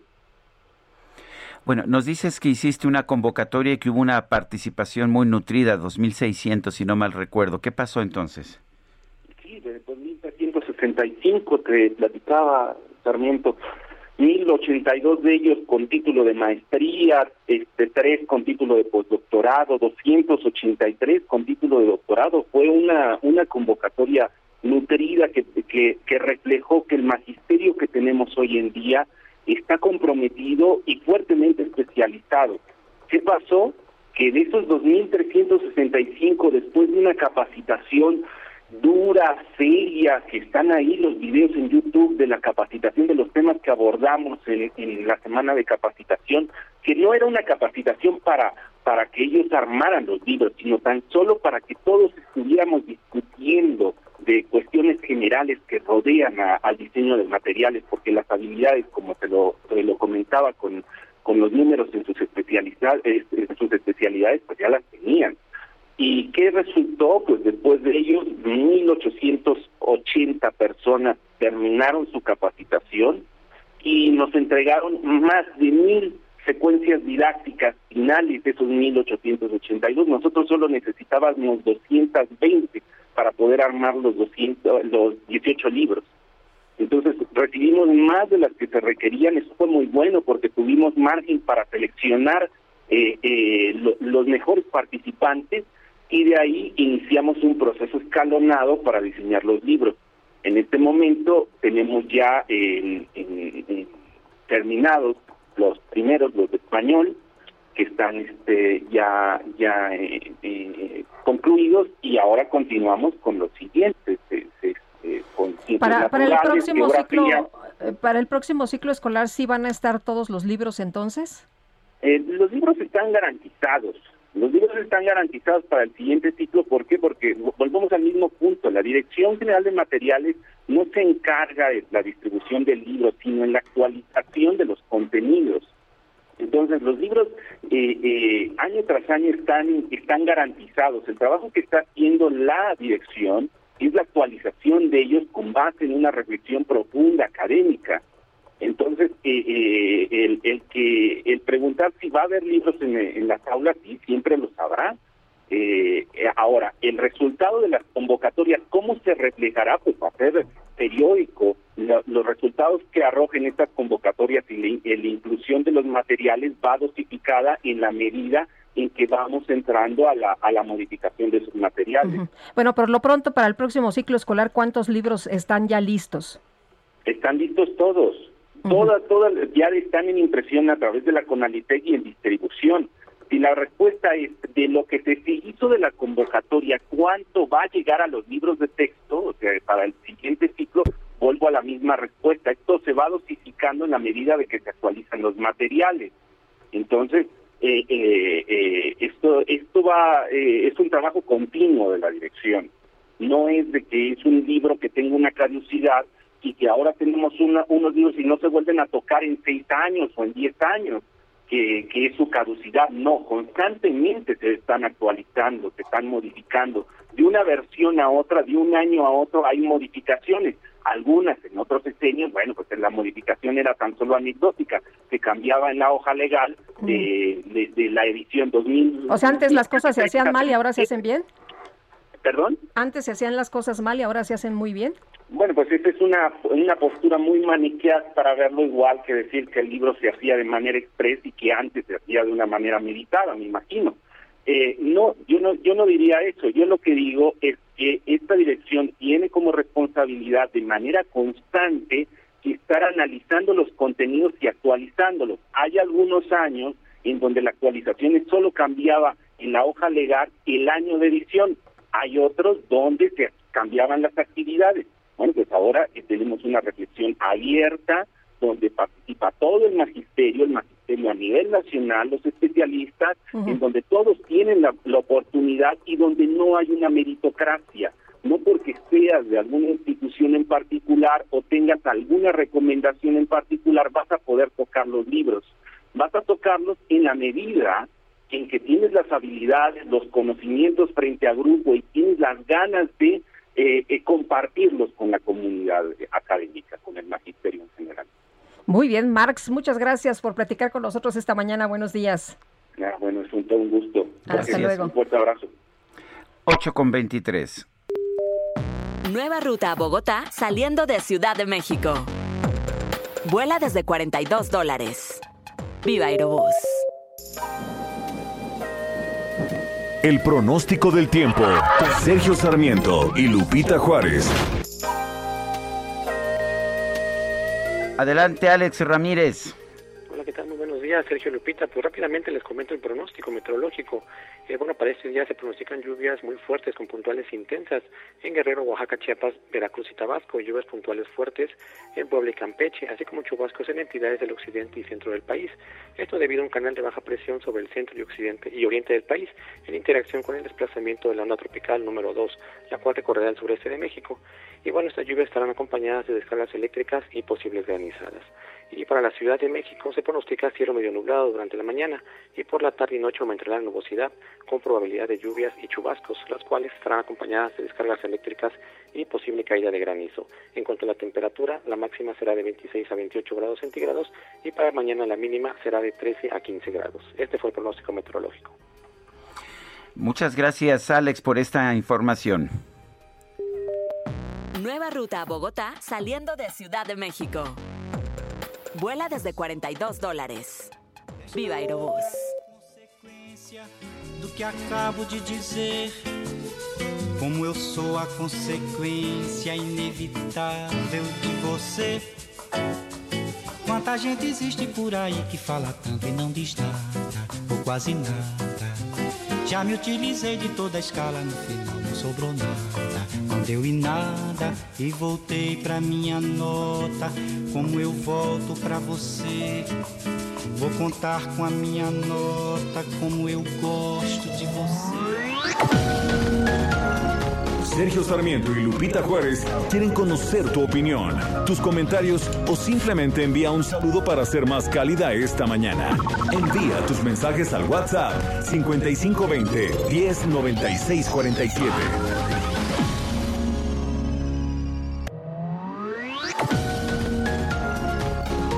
Continuamos con Sergio Sarmiento y Lupita Juárez por El Heraldo Radio. Esto no se va a quedar así. Voy a limpiar mi nombre. Ah, pues si vas a limpiar, ve a Soriana, porque pongo todos los detergentes lavatrastes y suavizantes al 3x2. Sí, detergentes lavatrastes y suavizantes al 3x2. En tienda o en línea, tú pides y Julio Regalado manda. Solo en Soriana. A junio 17. Aplican restricciones. Jaque Mate con Sergio Sarmiento.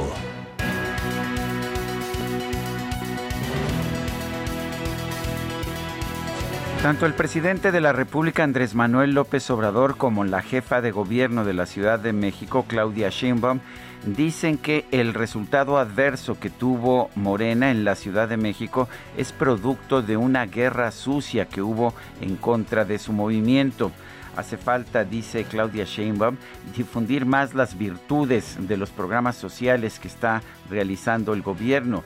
Dice, hay que recordar permanentemente lo que significa la pensión a adultos mayores y por qué representa una transformación en nuestro país. Bueno, la pensión a adultos mayores la estableció Andrés Manuel López Obrador hace más de 20 años. Si hay alguien que conoce esta pensión para adultos mayores es precisamente la población de la Ciudad de México. Eh, si vemos también los resultados geográficos de la ciudad nos daremos cuenta que las zonas donde más se reciben estas pensiones son las que más votaron a favor de Andrés Manuel López Obrador en su momento, pero también ahora de Morena. Lo que hay que entender, sin embargo, es que hay muchas otras cosas que considera el electorado. Hay otros tipos de servicios que mucha gente piensa que se están deteriorando.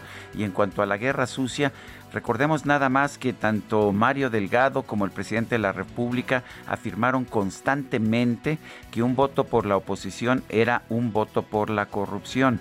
Más guerra sucia que eso pues no se puede tener. La verdad es que hemos visto unos resultados electorales en que las zonas urbanas de todo el país están empezando a favorecer a los partidos de oposición, mientras que las zonas rurales y las zonas más marginadas favorecen a Morena y a los partidos del gobierno. Y la Ciudad de México es la ciudad más grande del país, de manera que no debería sorprendernos que esté siguiendo, de hecho, la tendencia que estamos viendo a nivel nacional. Yo soy Sergio Sarmiento y lo invito a reflexionar.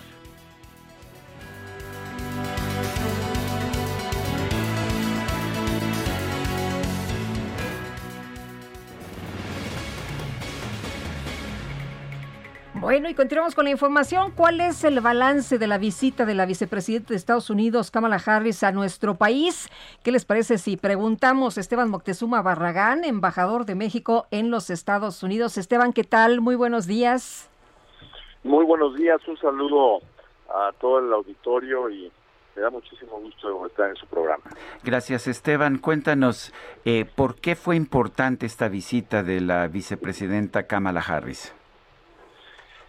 Sergio, yo creo que eh, esta visita es muy importante. En primer lugar, por los resultados.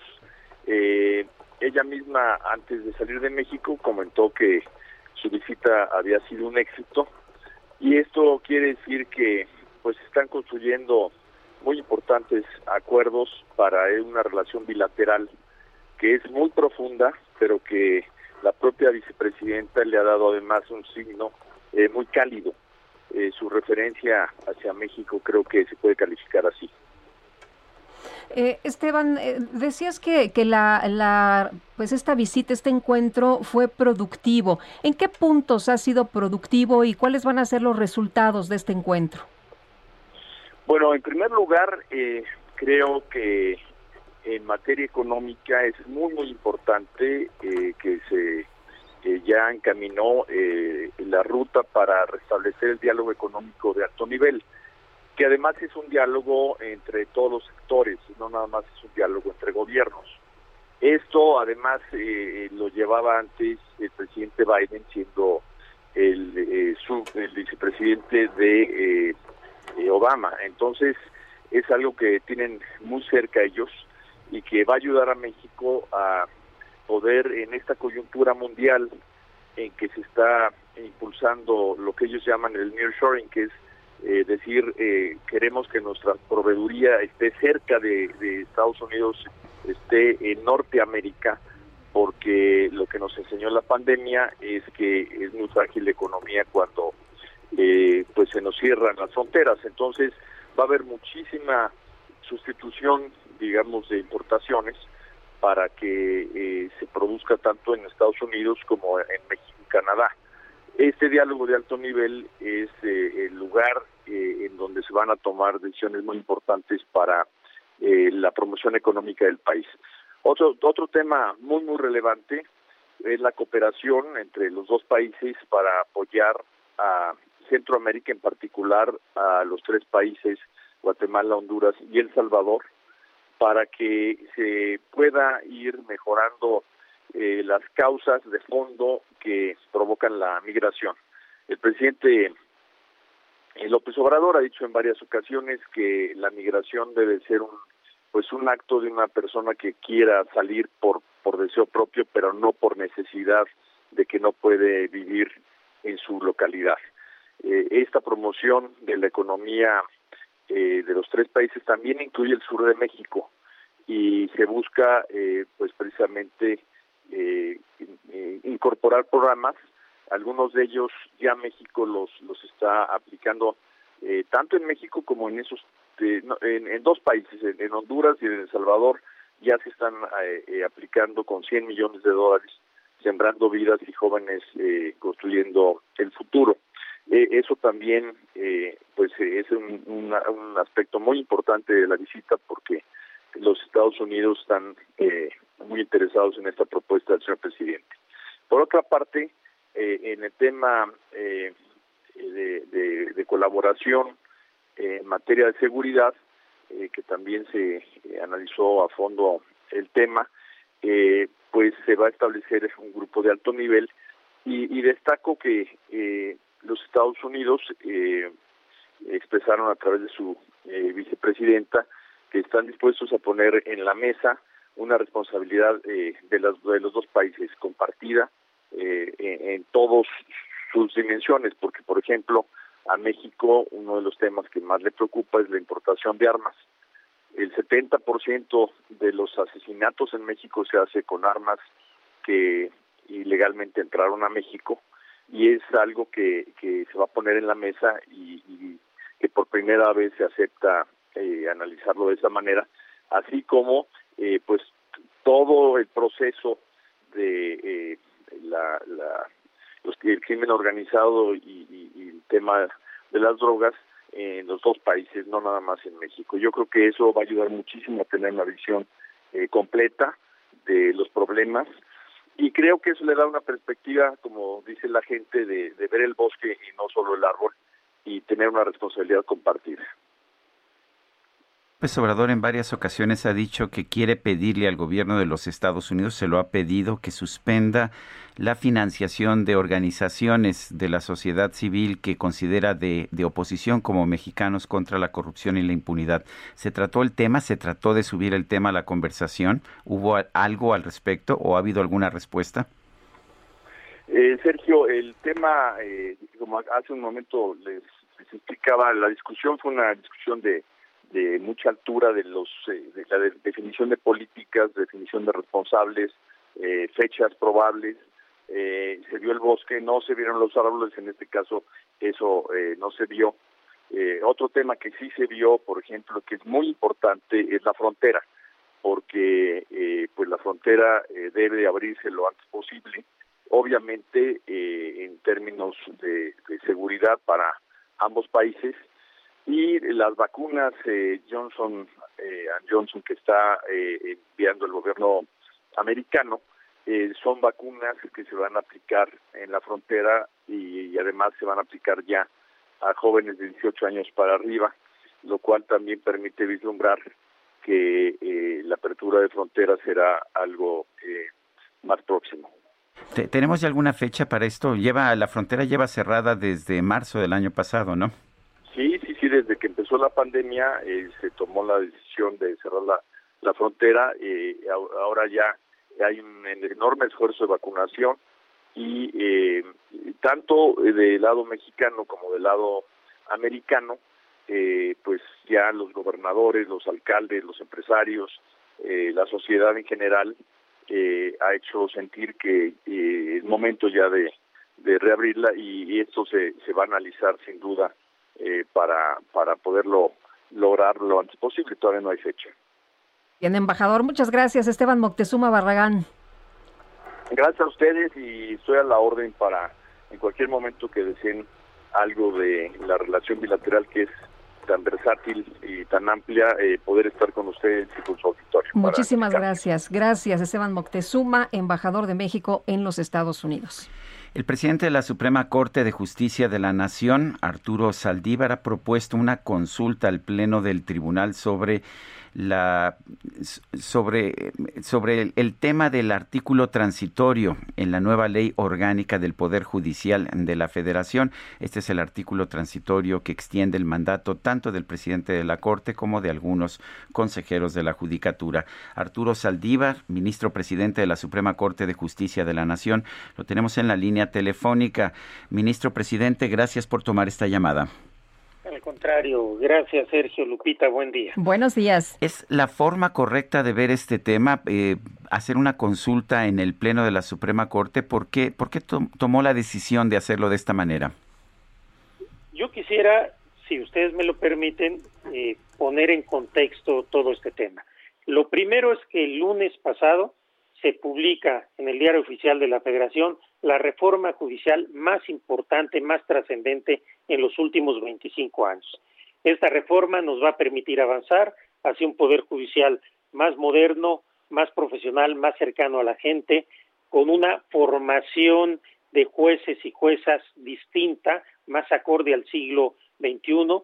Avanzaremos en la paridad y equidad de género, consolidaremos una defensoría pública que llegue a todos los rincones del país para que las personas más pobres y desprotegidas de México puedan tener una defensa de calidad y tendremos instrumentos para combatir de mejor forma la corrupción y el nepotismo. Esto es lo central, esto es lo importante, esto es lo que quedará y esto es lo que puede hacer eh, cambio, diferencia en la vida de la gente. Adicionalmente se presentó este artículo transitorio que fue aprobado. ¿Por qué tomé esta medida? Ha sido un precepto muy cuestionado, donde se han recibido muchos ataques, muchas críticas, eh, muchos insultos incluso, por algo que el Poder Judicial no aprobó ni propuso, pero que está ahí. Eh, particularmente se ha cuestionado el que yo haya hasta este momento eh, tenido una actitud de no pronunciarme sobre este tema y lo he hecho por una obligación institucional, no solo como presidente de la Corte, sino como juez constitucional, que no puedo pronunciarme, ni hablar, ni opinar sobre procesos legislativos o sobre leyes o proyectos de leyes que pueden ser cuestionados. Pero ante tal situación y tal desgaste, una vez que entró en vigor la reforma el pasado martes, el mismo día que entró en vigor, yo decidí tomar la iniciativa para abrir un cauce extraordinario en que la Corte pudiera pronunciarse sobre la constitucionalidad de este precepto de manera más rápida que lo que llevaría a una acción de inconstitucionalidad. Lo hice en primer lugar para demostrar y que quede claro mi compromiso con la Constitución, como lo he hecho en toda mi carrera, y por eso actué de inmediato. Y en segundo lugar, para que este asunto se resuelva a la brevedad posible y nos permita dedicarnos de lleno a lo que es trascendente, que en mi caso es la instrumentación y consolidación de esta importante reforma judicial. Este mecanismo pudo no haberse activado, de hecho es extraordinario, muy pocas veces usado, pero lo consideré importante para tratar de terminar con esta incertidumbre lo más pronto que podamos, con independencia que las minorías parlamentarias presenten sus acciones de inconstitucionalidad que tendrán obviamente que ser tramitadas. Eh, ministro, eh, hay quien dice que es muy fácil decir no es constitucional en este tema tan polémico de este transitorio, pero usted lo que nos explica es que esto lleva un procedimiento. ¿Qué significa consulta a trámite? Sí, antes de eso quiero referirme a esta situación. Sí. Si se dice que es muy fácil, bastaría con que yo dijera no acepto, es inconstitucional. Primero, un juez constitucional no puede hacer eso, no puede descalificar una ley simplemente fuera de un procedimiento. En segundo lugar, aunque yo lo dijera, la ley sigue estando vigente. Y en tercer lugar, no, no me toca solo a mí, sino a toda la integración del Consejo de la Judicatura. Ahora, esto que se llama consulta trámite es importante porque no es una consulta estilo consulta popular o asambleísta, es un instrumento que se llama consulta trámite porque en sus orígenes deriva cuando hay un tema que el presidente de la Corte no tiene claro en la ley qué trámite darle, qué camino seguir, consulta a sus pares, qué trámite le damos a este asunto y por eso se conoce coloquialmente como consulta trámite. Es un medio extraordinario que está en la ley orgánica del Poder Judicial de la Federación para que cuando hay un tema que pudiera lesionar la independencia y autonomía del Poder Judicial, el presidente de la Corte ponga a consideración de sus pares qué hacemos con el tema. En este caso concreto, ¿qué va a suceder? El próximo lunes yo presentaré eh, esta consulta, se designará un ministro, ministra, instructor o instructora, este ministro ministra elaborará un proyecto resolviendo todas las cuestiones que tienen que ver con este tema y el Pleno de la Corte resolverá. Hay muchos aspectos que no están reglados y que tenemos que ir definiendo. Eh, podemos nosotros como Corte resolver sobre la inaplicación o, o nulidad de una ley fuera de un procedimiento que ha sido impulsado por parte legitimada, lo pueden hacer los tribunales. Si lo podemos hacer, ¿cuál es el efecto de esta decisión? Porque no es solamente eh, el, la prórroga del nombramiento del presidente de la Corte, sino la prórroga de nombramientos de consejeros que fueron designados algunos de ellos por otros poderes. Eh, en tercer lugar, ¿qué mayoría se requiere? ¿Basta la mayoría simple? ¿Es la mayoría calificada? Etcétera. Hay una serie de temas que tenemos que definir para legitimar esta decisión y sobre todo para cuidar el precedente porque eh, un tribunal por regla general no debe actuar sin una acción de parte legitimada. Esto por eso es extraordinario este mecanismo y por último decidir si este precepto es constitucional o no. Así sería más o menos el trámite de este procedimiento de la ley orgánica. Si entiendo bien, ministro presidente, entonces el lunes usted presenta esta consulta al Pleno, se designa un ministro para redactar un proyecto como se hace en, cualquier tipo de procedimiento, él lo va a presentar al Pleno y ya votarán los ministros, ah, pero tengo entendido también que así se adelanta, no tienen que esperar una controversia constitucional y no se pueden adelantar los tiempos. ¿Estoy en lo cierto? Sí, exactamente. Lo que yo busco es que la decisión de la Corte, por un lado, sea más rápida, que cuando lleguen las acciones, que aunque quisiéramos apresurar los tiempos, hay un periodo de instrucción que se tienen que respetar de acuerdo con la ley. Entonces, se trata de acelerar.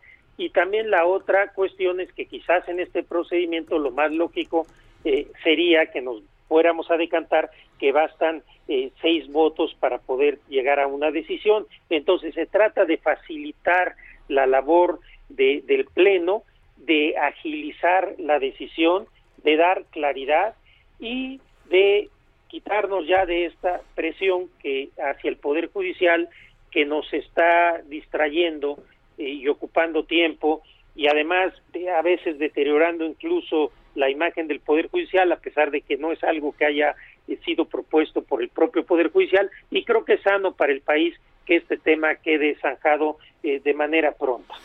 Eh, Arturo, como es un tema que te atañe a ti en lo personal, ¿te excusarías en la votación?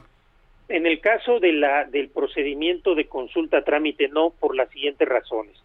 Como he dicho, no es un juicio, no es un litigio, no hay partes. Entonces, en este procedimiento no puede haber eh, en modo alguno eh, excusas o impedimentos porque no hay no hay partes, no hay un litigio. En segundo lugar, porque este procedimiento tiene como objetivo la defensa de la eh, independencia y autonomía del Poder Judicial y como presidente de la Corte y del Consejo de la Judicatura esa es una de mis obligaciones, la defensa de la autonomía e independencia del Poder Judicial, de tal suerte que en un tema donde lo que está en juego es eso, el presidente de la Corte y del Consejo no se puede excusar. Y además, porque quiero decir, yo en este tema no tengo ningún interés personal, yo voy a votar objetivamente conforme a mis precedentes y conforme a lo hecho a lo largo de toda mi vida. Eh, ministro, el, presidente ha dicho que solo confía en usted, que no confía en los demás ministros. ¿Qué responde a estos señalamientos? Yo primero le agradezco mucho al presidente eh, sus eh, palabras y sus conceptos siempre elogiosos sobre mi persona, se lo aprecio de verdad. Y por lo demás yo reitero, lo he dicho muchas veces, mi respeto, mi consideración, mi aprecio para mis compañeras y compañeros ministros. Arturo Saldívar, ministro presidente de la Suprema Corte de Justicia de la Nación, gracias por haber conversado con nosotros. Al contrario, gracias a ustedes. Buen día. Buenos días.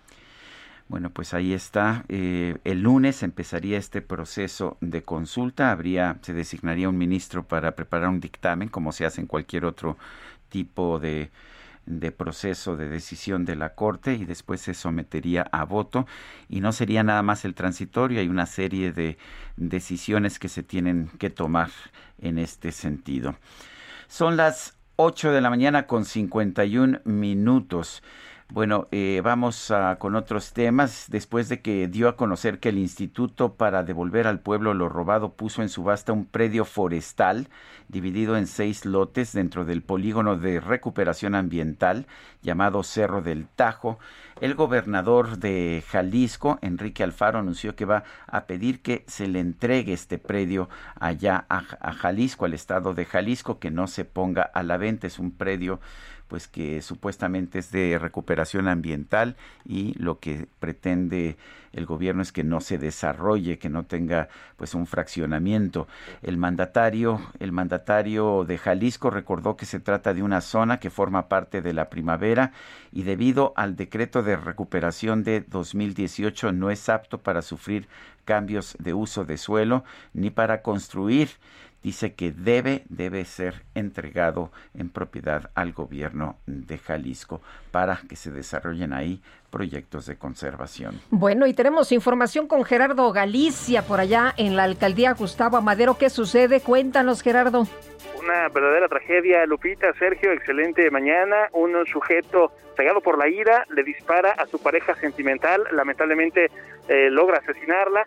Eh, su hija tratando de defenderla, también eh, es agredida a balazos y se reporta muy grave ya en un hospital cercano a la cerrada Puerto Llávaros y la calle, el antiguo camino San Juan de Aragón. Estamos ubicados en la colonia El Olivo de la Gustavo Amadero. Este sujeto, Lupita, Sergio, cuando llegan los elementos policíacos, eh, debido a los reportes de los vecinos, eh, recibe a balazos a los elementos de la Secretaría de Seguridad Ciudadana y de manera extraoficial se habla de que una vez que se ve acorralado termina suicidándose.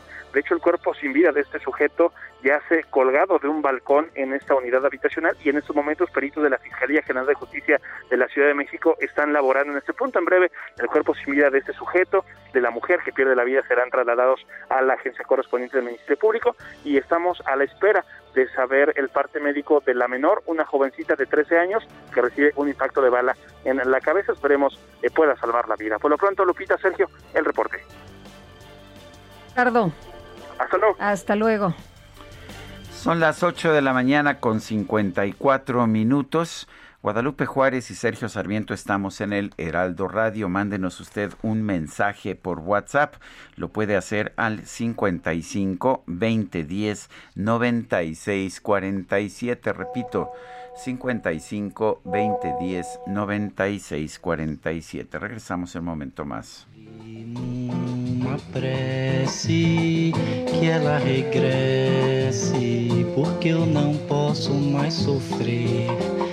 Chega de saudade, a realidade é que sem ela não há paz, não há beleza, é só tristeza e a melancolia que não sai de mim, não sai de mim, não sai. Mas se ela voltar, se ela voltar, que coisa linda. Sergio Sarmiento y Lupita Juárez quieren conocer tu opinión, tus comentarios o simplemente envía un saludo para ser más cálida esta mañana. Envía tus mensajes al WhatsApp 5520 109647.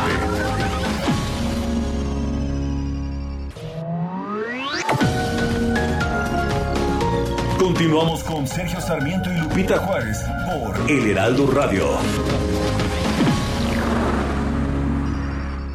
Hoy no me puedo levantar. El streaming más esperado por Cinépolis Click con María León y Yair. Revive la música de Mecano que marcó una época. Sábado 19 de junio, 8 de la noche. Boletos en www.cinepolisclick.com.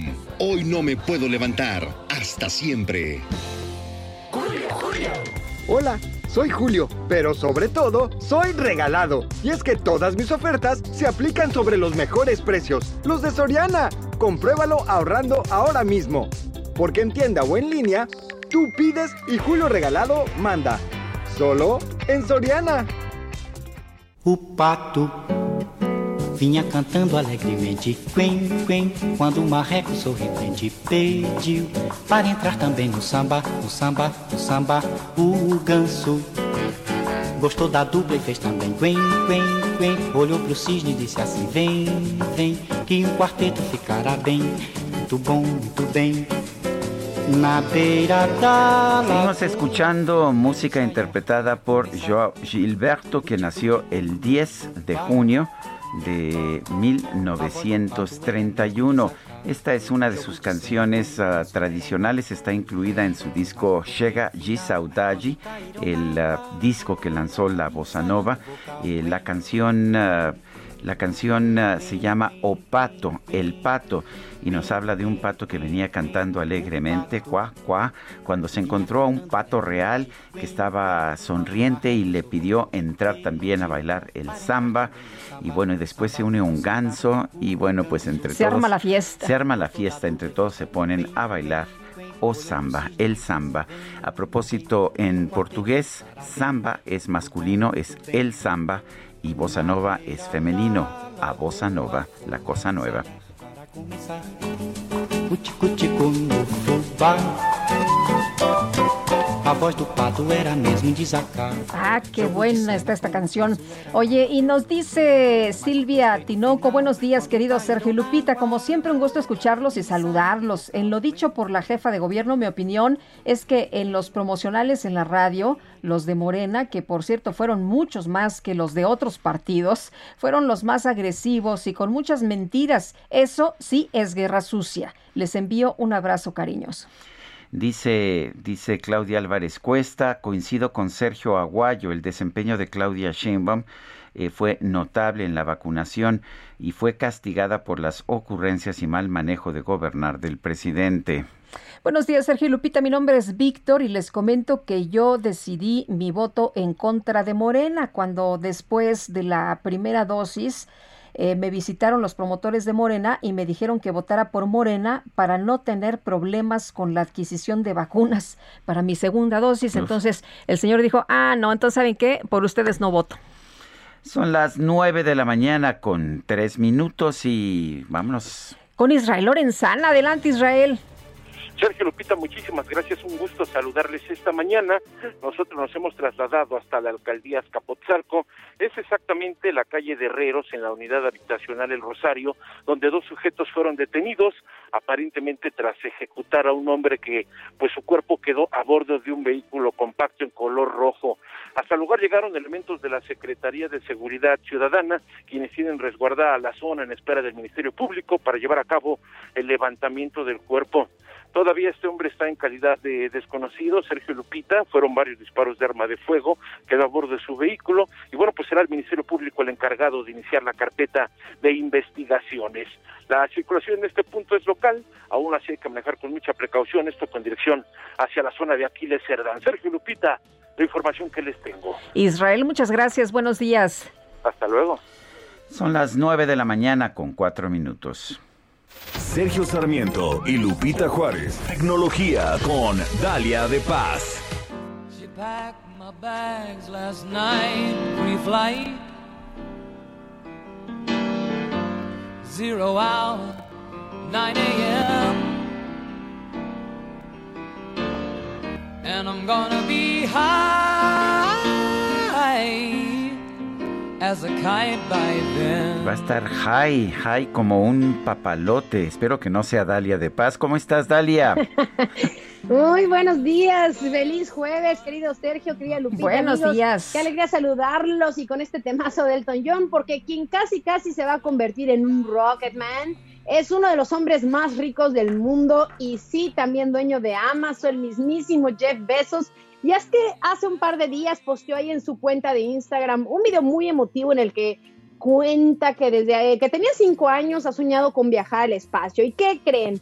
Pues que ya tiene todo listo para volar al infinito y más allá con su hermano y juntos van a vivir la mayor aventura de sus vidas, dice. Y eso no es todo, paren bien la oreja porque habrá un tercer tripulante en este primer viaje turístico tripulado por su compañía espacial Blue Origin. Así que Sergio Lupita, amigos, si ustedes tienen ese mismo deseo, podrán acompañar a estos jóvenes millonarios. Lo único que hay que hacer es participar en la subasta en línea en la página www.blueorigin.com y si pueden participar, solo déjenme contarles que la actual oferta es de nada más y nada menos que de 2.800 millones de dólares. El ganador se decidirá tras una subasta final el próximo 12 de junio, así que Si les parece bien, armemos ahí una vaquita, ahí en la producción, con el sueldo de todo el equipo.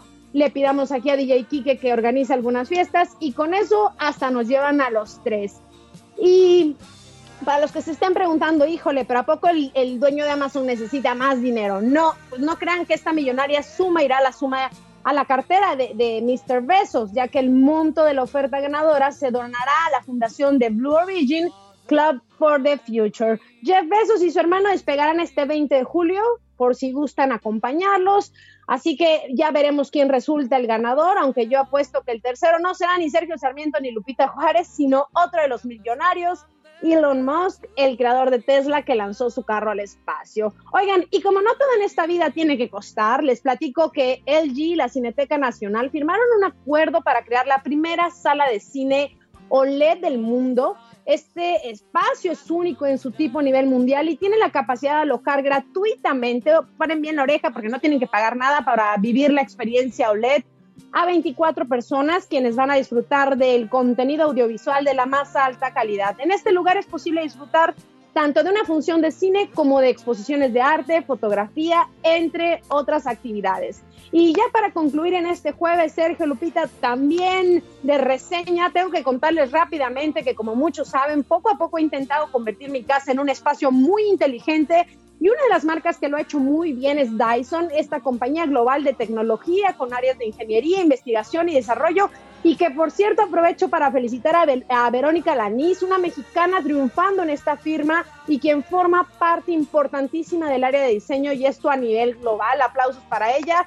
Y bueno, regresando al tema, el año pasado compré mi primera aspiradora inalámbrica de Dyson y sí, hasta ahora creo que ha valido la pena eh, toda la inversión. Así que esta semana me di a la tarea de probar un nuevo modelo, la OmniGlide. Yo diría que es tan ligera como una escoba, pero en una versión muy inteligente porque además de que es realmente compacta, se trata de la aspiradora más maniobrable del mundo y que puede literalmente limpiar desde el piso hasta la cama, así como lo escuchan. Y es que algo que me gusta mucho de la marca es que no solo puede usarse para limpiar el piso, ¿no? Como regularmente lo hacemos con otros equipos. Este gadget puede convertirse en una aspiradora de mano y ayudarte a remover el polvo, bacterias y partículas tan pequeñas y al mismo tiempo expulsar aire más limpio. Y claro, tiene un diseño súper futurista. Así que bueno, esta OmniGlide es completamente inalámbrica, fue diseñada para la vida en la ciudad. Y ahí en mi Instagram, Dalia de Paz, les compartí un video para que vean de qué se trata. Y ya saben, cualquier duda me encuentran ahí o en Twitter, Dalia de Paz. Pero lo ha hecho bastante bien Dyson. Sergio Lupita, amigos, nos vamos a la luna, compramos nuevo gadget o nos vamos a la cineteca. Pues muy bien, eh, donde sea, tú nada más nos dices y ya sabes, nosotros somos rana y saltamos. Gracias, Dalia. Tenemos los 3 mil millones de dólares. Un abrazo, Sergio Lupita. Hasta luego, muy buenos días, Dalia. Y bueno, ya está listo el comentario de Jorge Andrés Castañeda, quien saludamos como cada semana con mucho gusto. Jorge Andrés, ¿cómo estás? Buenos días. Muy buenos días, Lupita, muy buenos días, Sergio. ¿Cómo están en este en esta semana postelectoral? Pues estamos bien, hemos, trabajado muchísimo y hemos estado tratando de analizar los resultados. ¿Tú qué nos puedes decir? A ver, pues mire, eh, justamente escuchaba hoy al presidente por la mañanera hablar que la caída de Morena, a pesar de su éxito en el resto del país, pero bueno, la caída de Morena en la Ciudad de México se debe a los programas de radio como este, a los articulistas como nosotros y a todos los que no hacemos más que criticar. Yo creo que lo que debería de hacer el gobierno de la ciudad y el gobierno federal es ver los datos. A ver, la Ciudad de México fue la zona conurbada con el mayor exceso de mortalidad en el mundo. Mucho peor que Mumbai, mucho peor que Delhi, mucho peor que Nueva York, mucho peor que Lombardía, los lugares donde dieron la vuelta al mundo las noticias con el COVID. Bueno, pues murió más gente como proporción de la población en la Ciudad de México. Casi uno de cada 100 capitalinos. Es un mundo. Son números parecidos a los de la fiebre española de 1917. Creo que tendríamos que empezar por ahí. Después habría que ver los resultados económicos.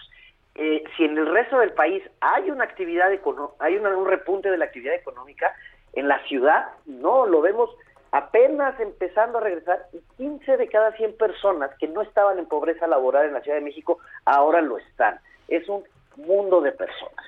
Y si a esto le sumamos, eh, bueno, pues la tragedia terrible del metro y todos los digamos, pequeños fracasos, más la enajenación de todos los grupos que existen en la Ciudad de México, como pueden ser científicos, investigadores, artistas, el movimiento feminista, quizá podemos encontrar una razón de la debacle de Morena en la Ciudad de México antes de utilizar eh, cualquier tipo de explicación clasista o echarle la culpa a los medios de comunicación.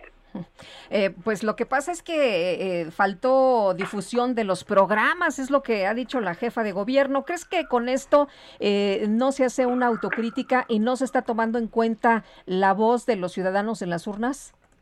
Por supuesto, es, un, es una actitud y postura absolutamente condescendiente y paternalista que dice que los ciudadanos que tomaron una elección libre el domingo en la Ciudad de México, como la tomaron en Sonora para elegir a Morena, eh, no saben suficiente y se dejan manipular. Y lo que dijo la jefa de gobierno es, nos faltó propaganda, pues va, ok, ese es su plan hacia adelante, para la recuperación económica de la ciudad, para salir de la situación terrible en la que estamos en la ciudad, su plan es más propaganda. La verdad es terrible que no reconozcan eh, pues lo que ha pasado. Quizá la, jefa de gobierno está pagando los platos rotos del gobierno federal. Ha habido cosas buenas en el gobierno de la Ciudad de México, pero la debacle del domingo pasado en la Ciudad de México no es de gratis, es por la situación que se está viviendo aquí. Bueno, pues estoy completamente de acuerdo, Jorge Andrés Castañeda, y gracias por tu comentario. Gracias a ustedes, un saludo a todo el auditorio y pues bueno, feliz segunda mitad de sexenio, Sergio y Lupita. Aquí nos vamos a seguir divirtiendo. Claro que pues sí. Eh, eh, y, es lo que decía el presidente, ¿no? Eh, cuando hay intermedias es un antes y un después. Vamos a ver cómo se mueven las cosas de aquí a lo que resta de este sexenio. Bueno, vamos rápidamente a esta información que le adelantábamos temprano. La Policía Nacional de España ha detenido en un hotel de Madrid al cantante de flamenco Diego El, Cigala. Se le acusa por un delito de violencia de género. La detención se produjo en la noche del miércoles en el Hotel Catalonia Atocha, que se ubica en el número 81 de la calle de Atocha de la capital del país.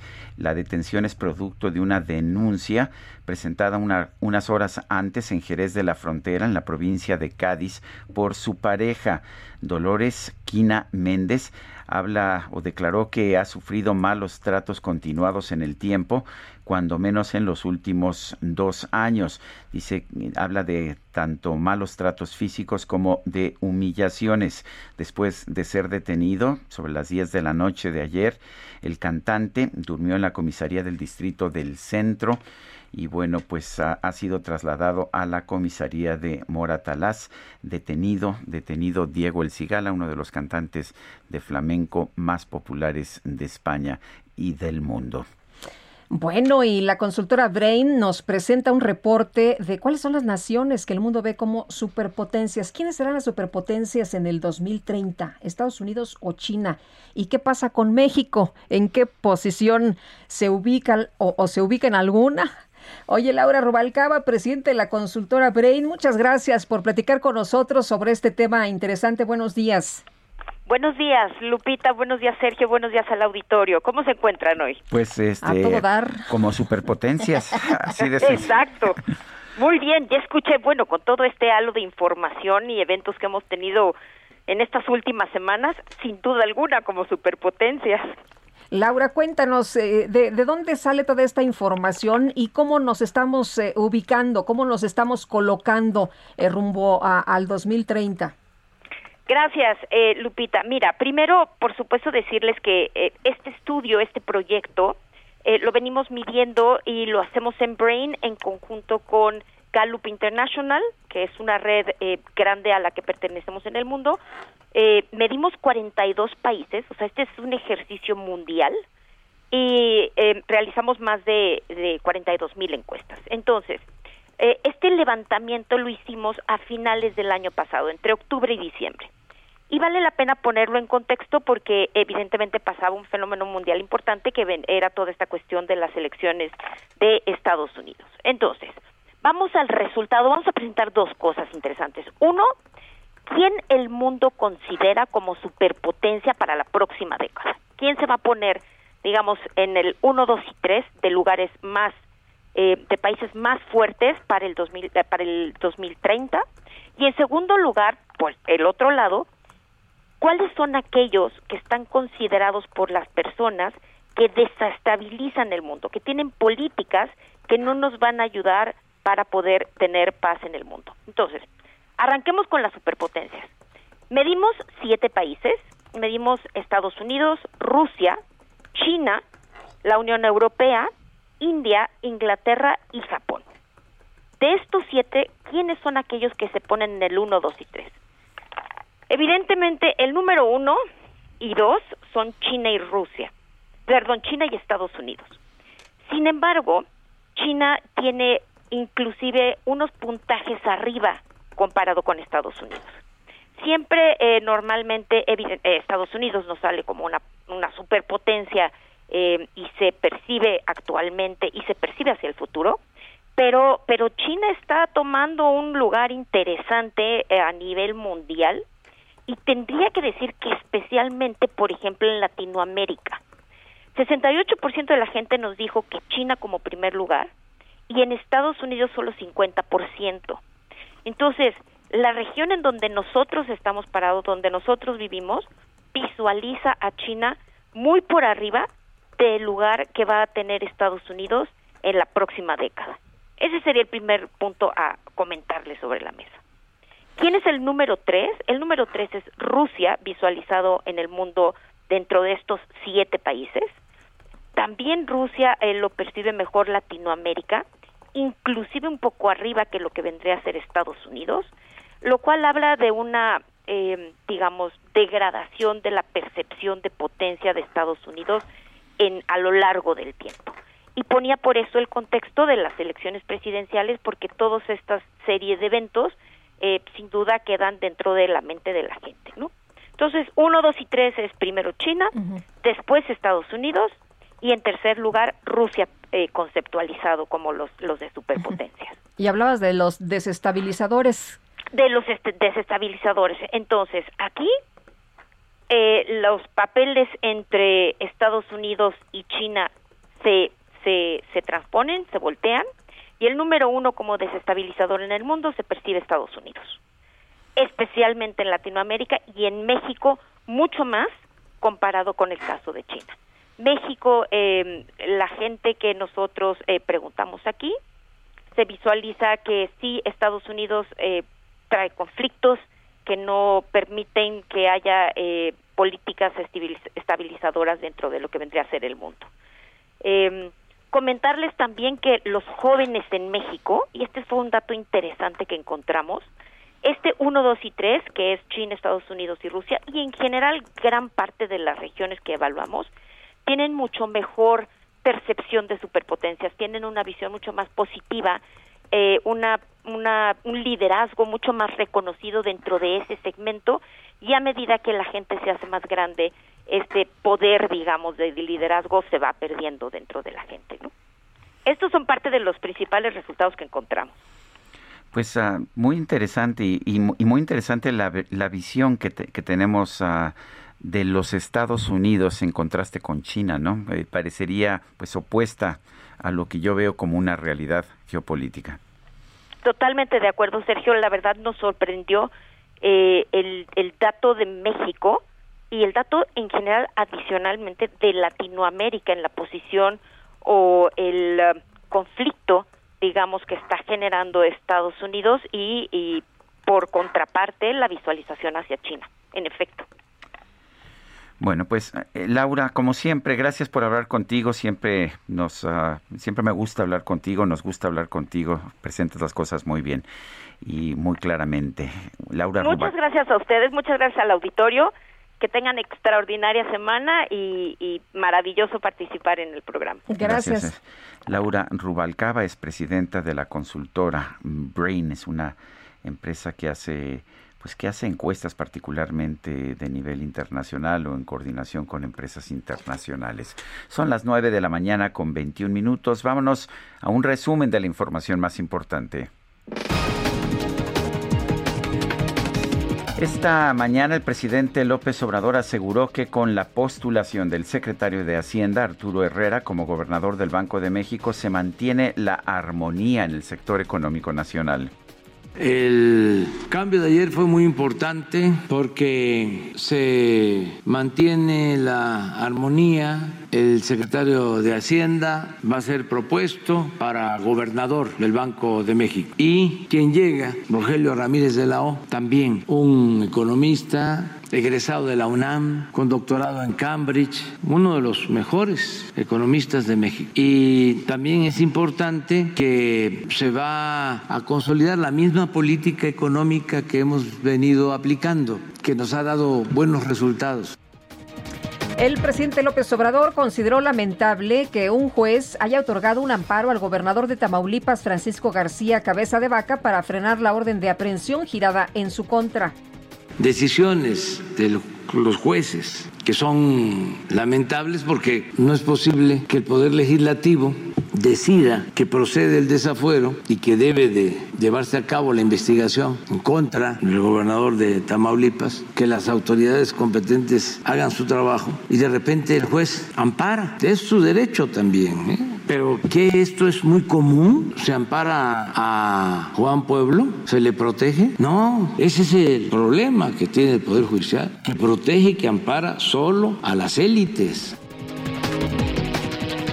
La Casa Blanca informó que esta tarde el presidente de los Estados Unidos, Joe Biden, va a anunciar la compra de 500 millones de vacunas contra el COVID-19, no para usarlas, sino para entregarlas a otros países que las necesitan.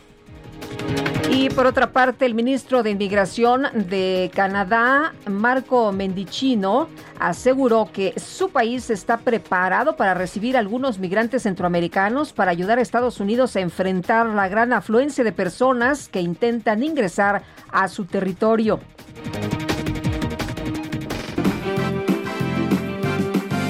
Era una sandía gorda, gorda, gorda. Era una sandía gorda, gorda, gorda. ¿Qué quería ser la más linda del quería ser la más linda del mundo. Y para el mundo conquistar. Y para el mundo conquistar. Pues vean ustedes, en el portal de internet del diario estadounidense The New York Times, sí, este prestigiado diario, apareció una nota que decía lo siguiente, que la policía había presentado pruebas del hallazgo de sandías y kiwis en Marte y que esto estaba causando un exceso de estas frutas en el espacio exterior, así como lo escucha. Bueno, y ante el revuelo que causó esta noticia, digo, lógicamente, el diario finalmente tuvo que salir a explicar que se trataba de un artículo simulado para probar su sistema de gestión de contenidos, pero que se publicó por error. Y para el mundo conquistar. Y para el mundo conquistar desfilar. Son las 9 de la mañana con 24 minutos. Vamos a una pausa y regresamos. Quen, quen, quando o marreco sorridente pediu para entrar também no samba, no samba, no samba, o ganso gostou da dupla e fez também quen, quen, quen, olhou pro cisne e disse assim: vem, vem, que um quarteto ficará bem, muito bom, muito bem. Na beira da lagoa foram ensaiar para começar Cuti-cuti no fubá. A voz do pato era mesmo desacato Jogo de cena com Sergio Sarmiento y Lupita Juárez quieren conocer tu opinión, tus comentarios o simplemente envía un saludo para ser más cálida esta mañana. Envía tus mensajes al WhatsApp 5520 109647.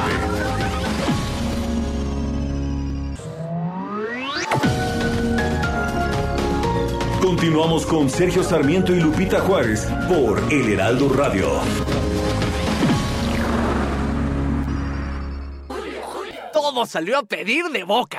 Ah, pues si salió a pedir, pide a Soriana. Toda la higiene bucal y afeitado que pongo al 3x2. Como crema colgate MFP de 150 mililitros. Lleva 3 por 73,20 y ahorra 36,60. Tú pides y Julio Regalado manda. Solo en Soriana. A junio 15. Aplican restricciones.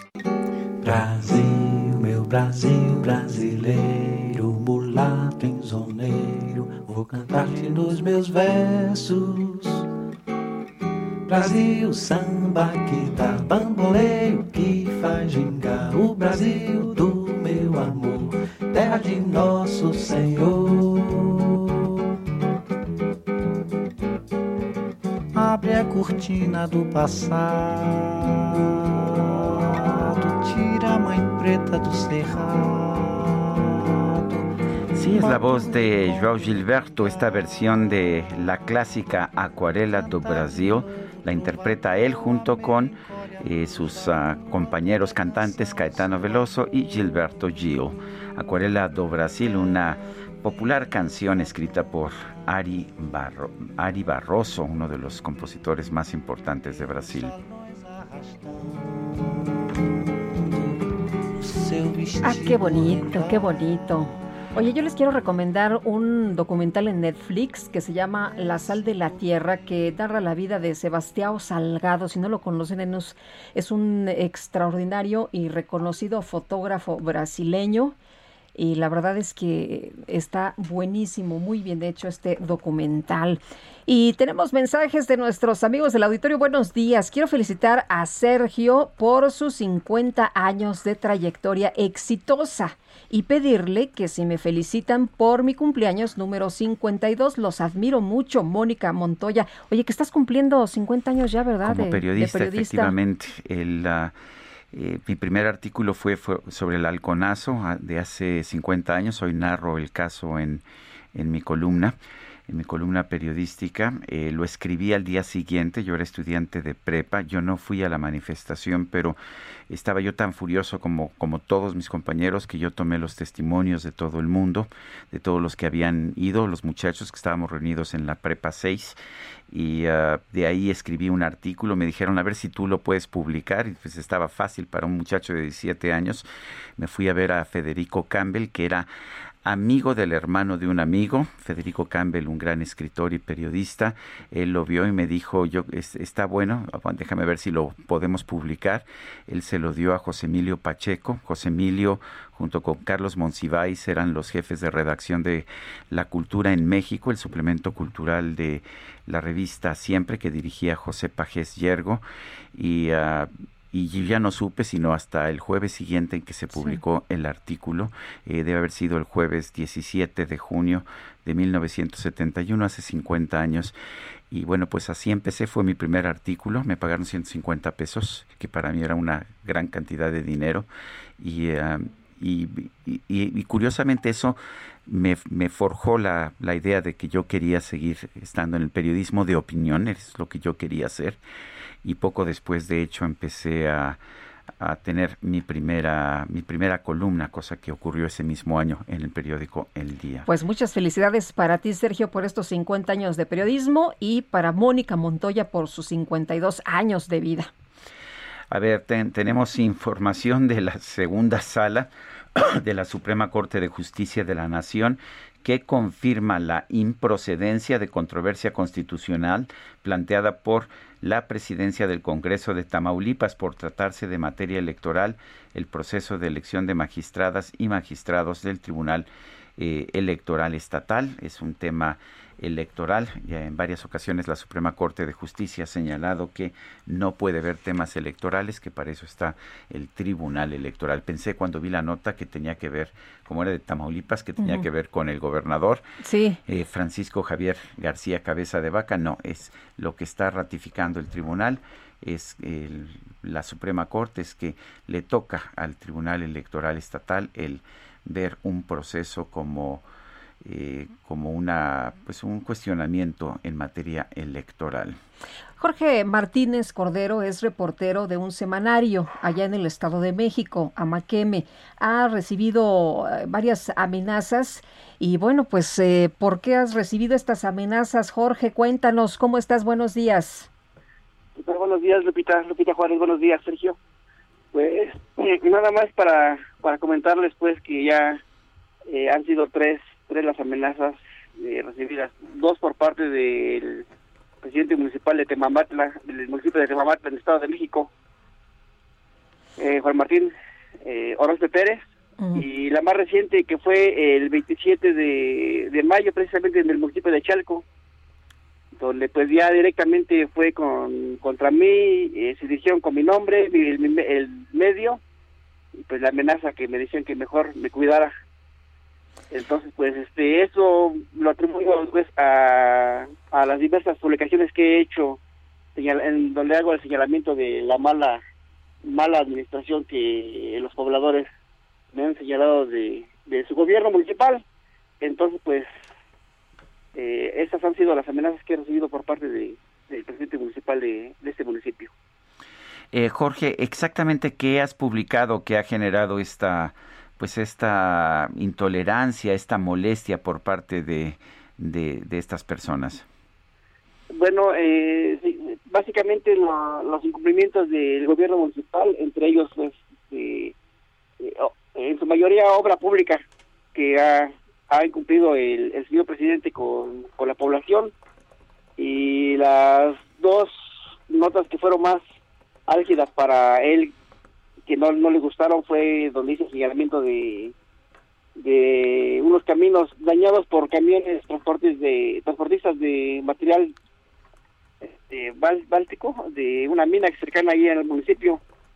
Entonces pues hicimos los señalamientos de, de los habitantes que les reclamaban este, la, la reparación de un cárcamo que dañaron y los caminos y estos fueron los pues los temas que le que le causaron molestia al señor presidente de ese entonces. Eh, Jorge, ¿qué, ¿qué es lo que te han dicho? ¿Que dejes de publicar, que ya no publiques, que te van a hacer algo? ¿Qué es lo que te han eh, mencionado cuando te hacen estas amenazas? Eh, la primera amenaza que tuve eh, fue en el 2000, en mayo del 2019, donde donde el comisario en ese entonces, Apellido Cabello, había dado la orden de que me, me levantaran donde me donde me encontraran la segunda fue eh, el presidente municipal directamente le dijo a mi director en una junta que tuvieron que mejor me cuidara cada que entrara a este municipio. Y la tercera, eh, eh, el jueves 27 de mayo en Chalco, un par de motociclistas se me, acercaron, iba yo caminando a tomar mi transporte público, donde me dijeron, este Jorge Amaqueme, mejor cuídate cabrón y, y, se fueron, entonces pues ya eso ya fue una, una amenaza más directa hacia mí. Bueno, pues yo quiero agradecerle eh, Jorge Martínez, el Jorge Martínez Cordero, reportero de Amaqueme, el haber tomado esta llamada. Gracias, Sergio, gracias. Hasta luego, Jorge, Jorge Martínez pues eh, qué mal, ¿no? Que, que, sigan amenazando a periodistas simple y sencillamente por el hecho de hacer su trabajo, de, de seguir denunciando lo que no es correcto. Y bueno, ya escuchó usted cuáles son las amenazas. Bueno, vamos a otros temas. Vamos con Mónica Reyes. Adelante, Mónica.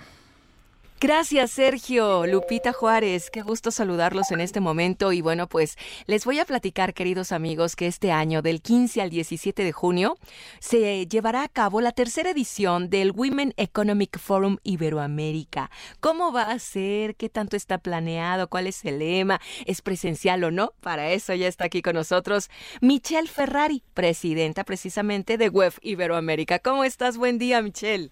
Buenos días, ¿cómo están Sergio y Lupita? Un gran saludo a toda su audiencia. Gracias. Pues, ¿cuál es el lema de este año? A ver, platícanos. Pues mira, traemos un lema increíble, la verdad, eh, que se llama cambio de juego, em, reactivación y sustentabilidad. Eh, pues bueno, sabemos muy bien que, que estamos en un cambio de juego en general en nuestras vidas con todo esto que ha llegado del del COVID y queremos realmente impulsar temas que, que hablen sobre cómo podemos reactivar, cómo nos podemos mover y cómo podemos hacerlo de una manera sostenible, ¿no? Y esto de esto se va a tratar. Vienen una gran cantidad de personas a, a platicarnos grandes historias. ¿Por qué es el lema de este año? Pues mira, tenemos que concientizar y sensibilizar alrededor de las posibilidades de cómo realmente podemos movernos de la situación donde se encuentran muchísimas mujeres el día de, hoy, ¿no? Sabemos que el COVID, eh, si de por sí los temas y las cifras que existen en nuestro país en temas de equidad de género, hay mucho por hacer todavía, pero el COVID vino a realmente impactar eso de una manera todavía más eh, negativa. Entonces queremos apoyar con temas sean relevantes para inspirar y ver la manera de guiar eh, y que las mujeres y la sociedad en general encuentre un lugar donde se conecte con un contenido que pueda apoyarlas en este sentido. ¿no? Perfecto. Estamos platicando con Michelle Ferrari, presidenta del Women Economic Forum Iberoamérica. Dime, Michelle, ¿cuántos ponentes tendrán en esta edición y quiénes serán los más importantes? Porque también nos gustaría saber. Sí, tenemos una agenda muy robusta. Son tres días, 27 horas mm, transmisión ininterrumpida. Tenemos una gran cantidad de personas, más de 240 speakers que van a venir de manera pro bono a contribuir desde diferentes perspectivas, a contar la historia que cada una de estas personas trae, información, temas muy relevantes que impactan el ecosistema en general de la mujer. ¿no? Entonces habrá temas desde financieros, educativos, culturales, eh, de entretenimiento, historias de, mujeres, de cómo han logrado estar donde están, eh, de cómo han logrado tal vez navegar a través de la pandemia en, temas pues, complicados, ¿no? Claro. Entonces habrá una situación muy relevante para nosotros, para nuestra misión de seguir cumpliendo con eh, la conectividad de las personas. Esperamos más de 100 mil espectadores únicos que atiendan. Este año estamos con una fuerza muy importante de alcance. Entonces, e, eso es lo que es. La semana que viene estamos muy, muy emocionados. ¿Será presencial, virtual? Es virtual, es gratuito. Eh, la forma en la que te puedes conectar con nosotros es a través de nuestras páginas, arroba webiberoamerica.com o en webexpansión.mx. Lo único que tienes que hacer es buscarnos y meterte al registro y, puedes entrar a la, al panel y a la conferencia que, que tú quieras durante estos tres días temas sobre el empoderamiento de la mujer, la nueva realidad que estamos viviendo derivado de un momento histórico, son estos temas que vamos a tratar, ¿verdad?, en este foro. Y, eh, y dime qué mujeres que conozcamos van a estar ahí. Pues mira, tenemos un, gran abanico de diferentes personas que vienen, ¿no? Desde Rosario Marín, la ex que nos ha apoyado siempre en, este Women Economic Forum, que lleva su tercera edición, y eh, tenemos mujeres del mundo corporativo, ¿no? La CEO de Mastercard, tenemos a María Arista de Viva, tenemos gente como Vincent Esperanza de Endeavor, tenemos a Eileen Derbez, tenemos a Lolita Ayala, a Patricia Armendari, tenemos un, un, abanico muy importante por mencionarte solo algunos, ¿no? Que, van a estar presentes, pero eh, a Lorenzo Córdoba, por ejemplo, también nos viene a platicar sobre todo el tema de, la importancia de las mujeres en, todo el tema del INE. Perfecto, pues vamos a, a desearles que tengan muchísimo éxito en este fórum y pues gracias Michelle Ferrari por esta plática con todos los amigos del Heraldo Radio. Muchísimas gracias a ustedes. Bonito día. Igualmente, gracias. Continuamos con ustedes. Sergio Sarmiento, Lupita Juárez, adelante. Gracias, Mónica Reyes, y son las 9 con 44. La micro deportiva.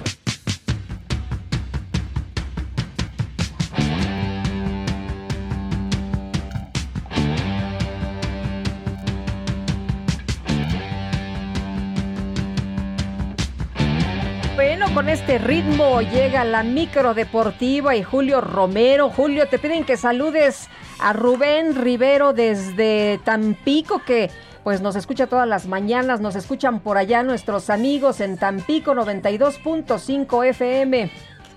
¿Cómo estás, Sergio Lupita, amigos del auditorio? Qué placer saludarles. Pues vaya un abrazote a Rubén hasta Tampico, hasta Tampico, qué bonito tierra, eh, qué bonita tierra.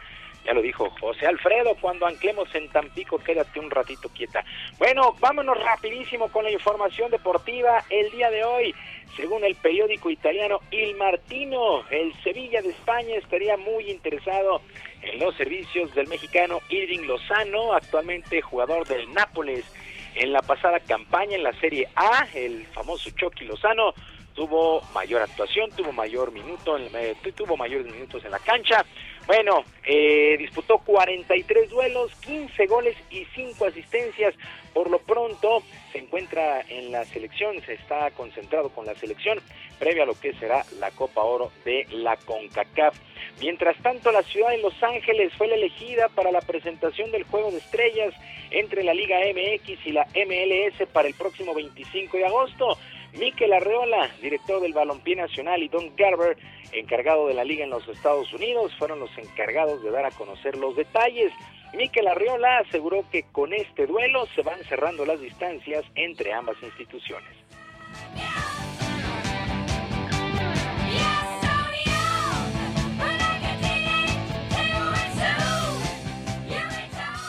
Yo creo que estamos ya dentro de un proceso de crecimiento permanente y constante en la participación de los equipos de la MLS y de la Liga MX conjunta. Creo que lo que estamos platicando el día de hoy se suma a lo que viene en este año y el siguiente. Bueno, 25 de agosto este juego de estrellas de la Liga MX y la MLS, así es que podríamos ver a Chicharito, a Carlos Vela jugando en contra de los equipos mexicanos. Bueno, el portugués eh, Bruno Lage se convirtió en el nuevo técnico del Wolverhampton en la Liga Premier de Inglaterra en sustitución de su compatriota Nuno Espíritu Santo. Eh, el cuadro donde milita el atacante mexicano Raúl Jiménez finalizó en el sitio 13 de la tabla general, muy muy lejos de las expectativas y por eso se tomó la decisión. Mientras que en el balompié nacional, los Pumas presentaron a sus refuerzos de cara a la próxima campaña. Los brasileños Igor Meritao y José Rogueiro, el ecuatoriano Washington Caroso, el portero de la Liga de Expansión Octavio Paz y el único conocido Efraín Velarde de extracción universitaria, quien regresa a casa luego de pasar por el Mazatlán FC.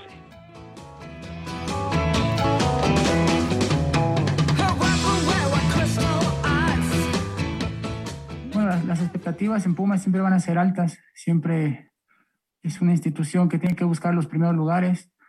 Eh, sabemos eh, la ideología del club y sabemos que, que, no se cuenta con los recursos que, que otros equipos tienen. Entonces, en base a, hacernos fuertes como grupo, como familia, eh, tenemos que sacar eh, buenos resultados y conseguir los objetivos trazados por el cuerpo técnico y la directiva. Is estos Pumas, estos Pumas de la universidad. Y el español Rafael Nadal avanzó a las semifinales del abierto de tenis de Roland Garros al vencer con parciales de 6-3, 4-6, 6-4 y 6-0 al argentino Diego Schwartzman, mientras que Novak Djokovic en un muy buen juego también, también se impuso al italiano Matteo Berrentini 6-3, 6-2, 6-7 y 7-6.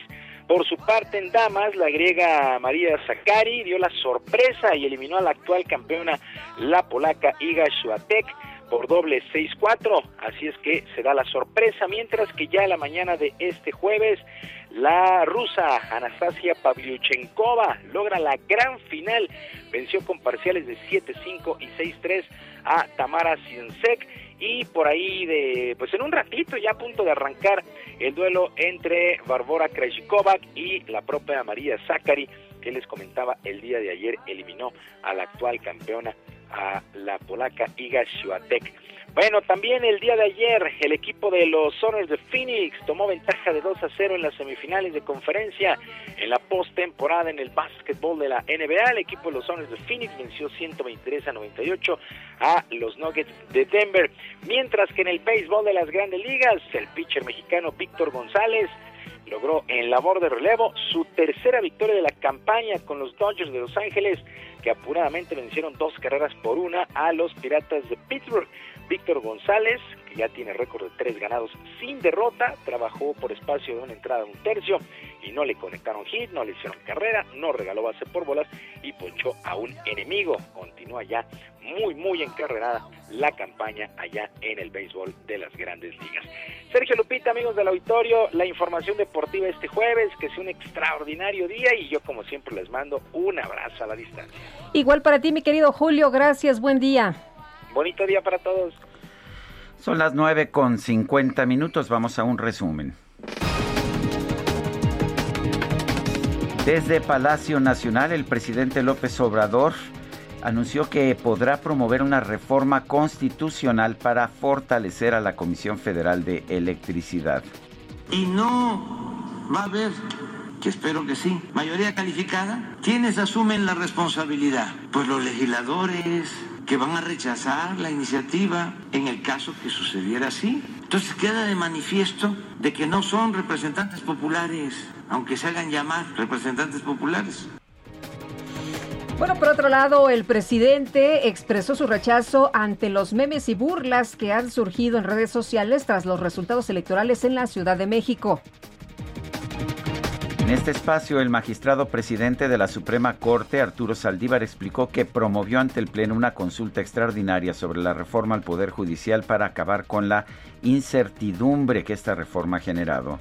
Lo hice en primer lugar para demostrar y que quede claro mi compromiso con la Constitución como lo he hecho en toda mi carrera y por eso actué de inmediato. Y en segundo lugar, para que este asunto se resuelva a la brevedad posible y nos permita dedicarnos de lleno a lo que es trascendente, que en mi caso es la instrumentación y consolidación de esta importante reforma judicial. Este mecanismo pudo no haberse activado, de hecho es extraordinario, muy pocas veces usado, pero lo consideré importante para tratar de terminar con esta incertidumbre lo más pronto que podamos.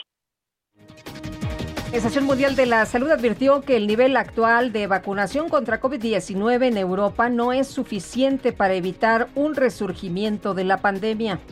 Con chile verde bien rebanado, chile chilhuacle, puro sabor. Y de morita y de habanero, ese provoca mucho sudor. Con chile verde bien rebanado. En redes sociales hizo viral un video que muestra a una mujer puertorriqueña que asegura que los mexicanos no se deben sentir especiales por comer chiles toreados. En su país, dijo, también lo hacen. Sin embargo, tras comerse un chile completo, terminó con los ojos llorosos e intentando quitarse el picor con jugo de limón, agua y hasta intentando vomitar. Esto es para que sepan que nosotros los puertorriqueños podemos con esto y más. ¿Entienden?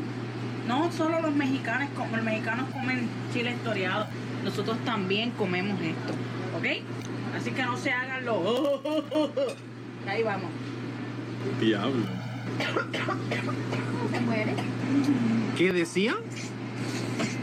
¿Qué decía, señora? No puedo hablar, baby.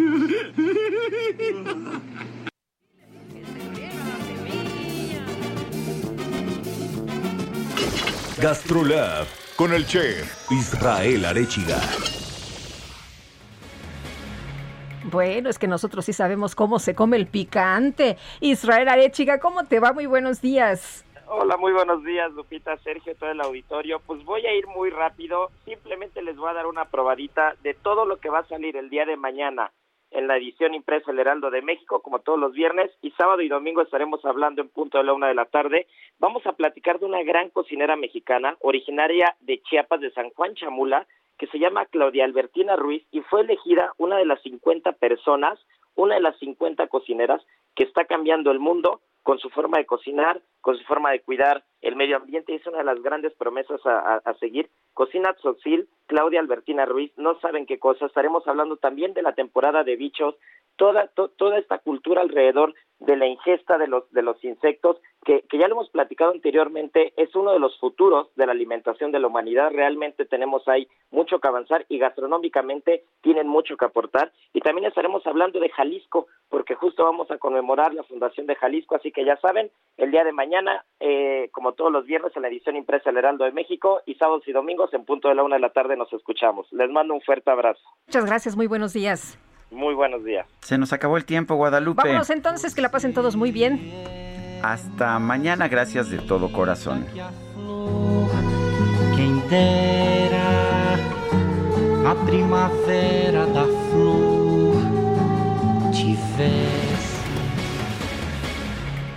Heraldo Media Group presentó Sergio Sarmiento y Lupita Juárez por El Heraldo Radio.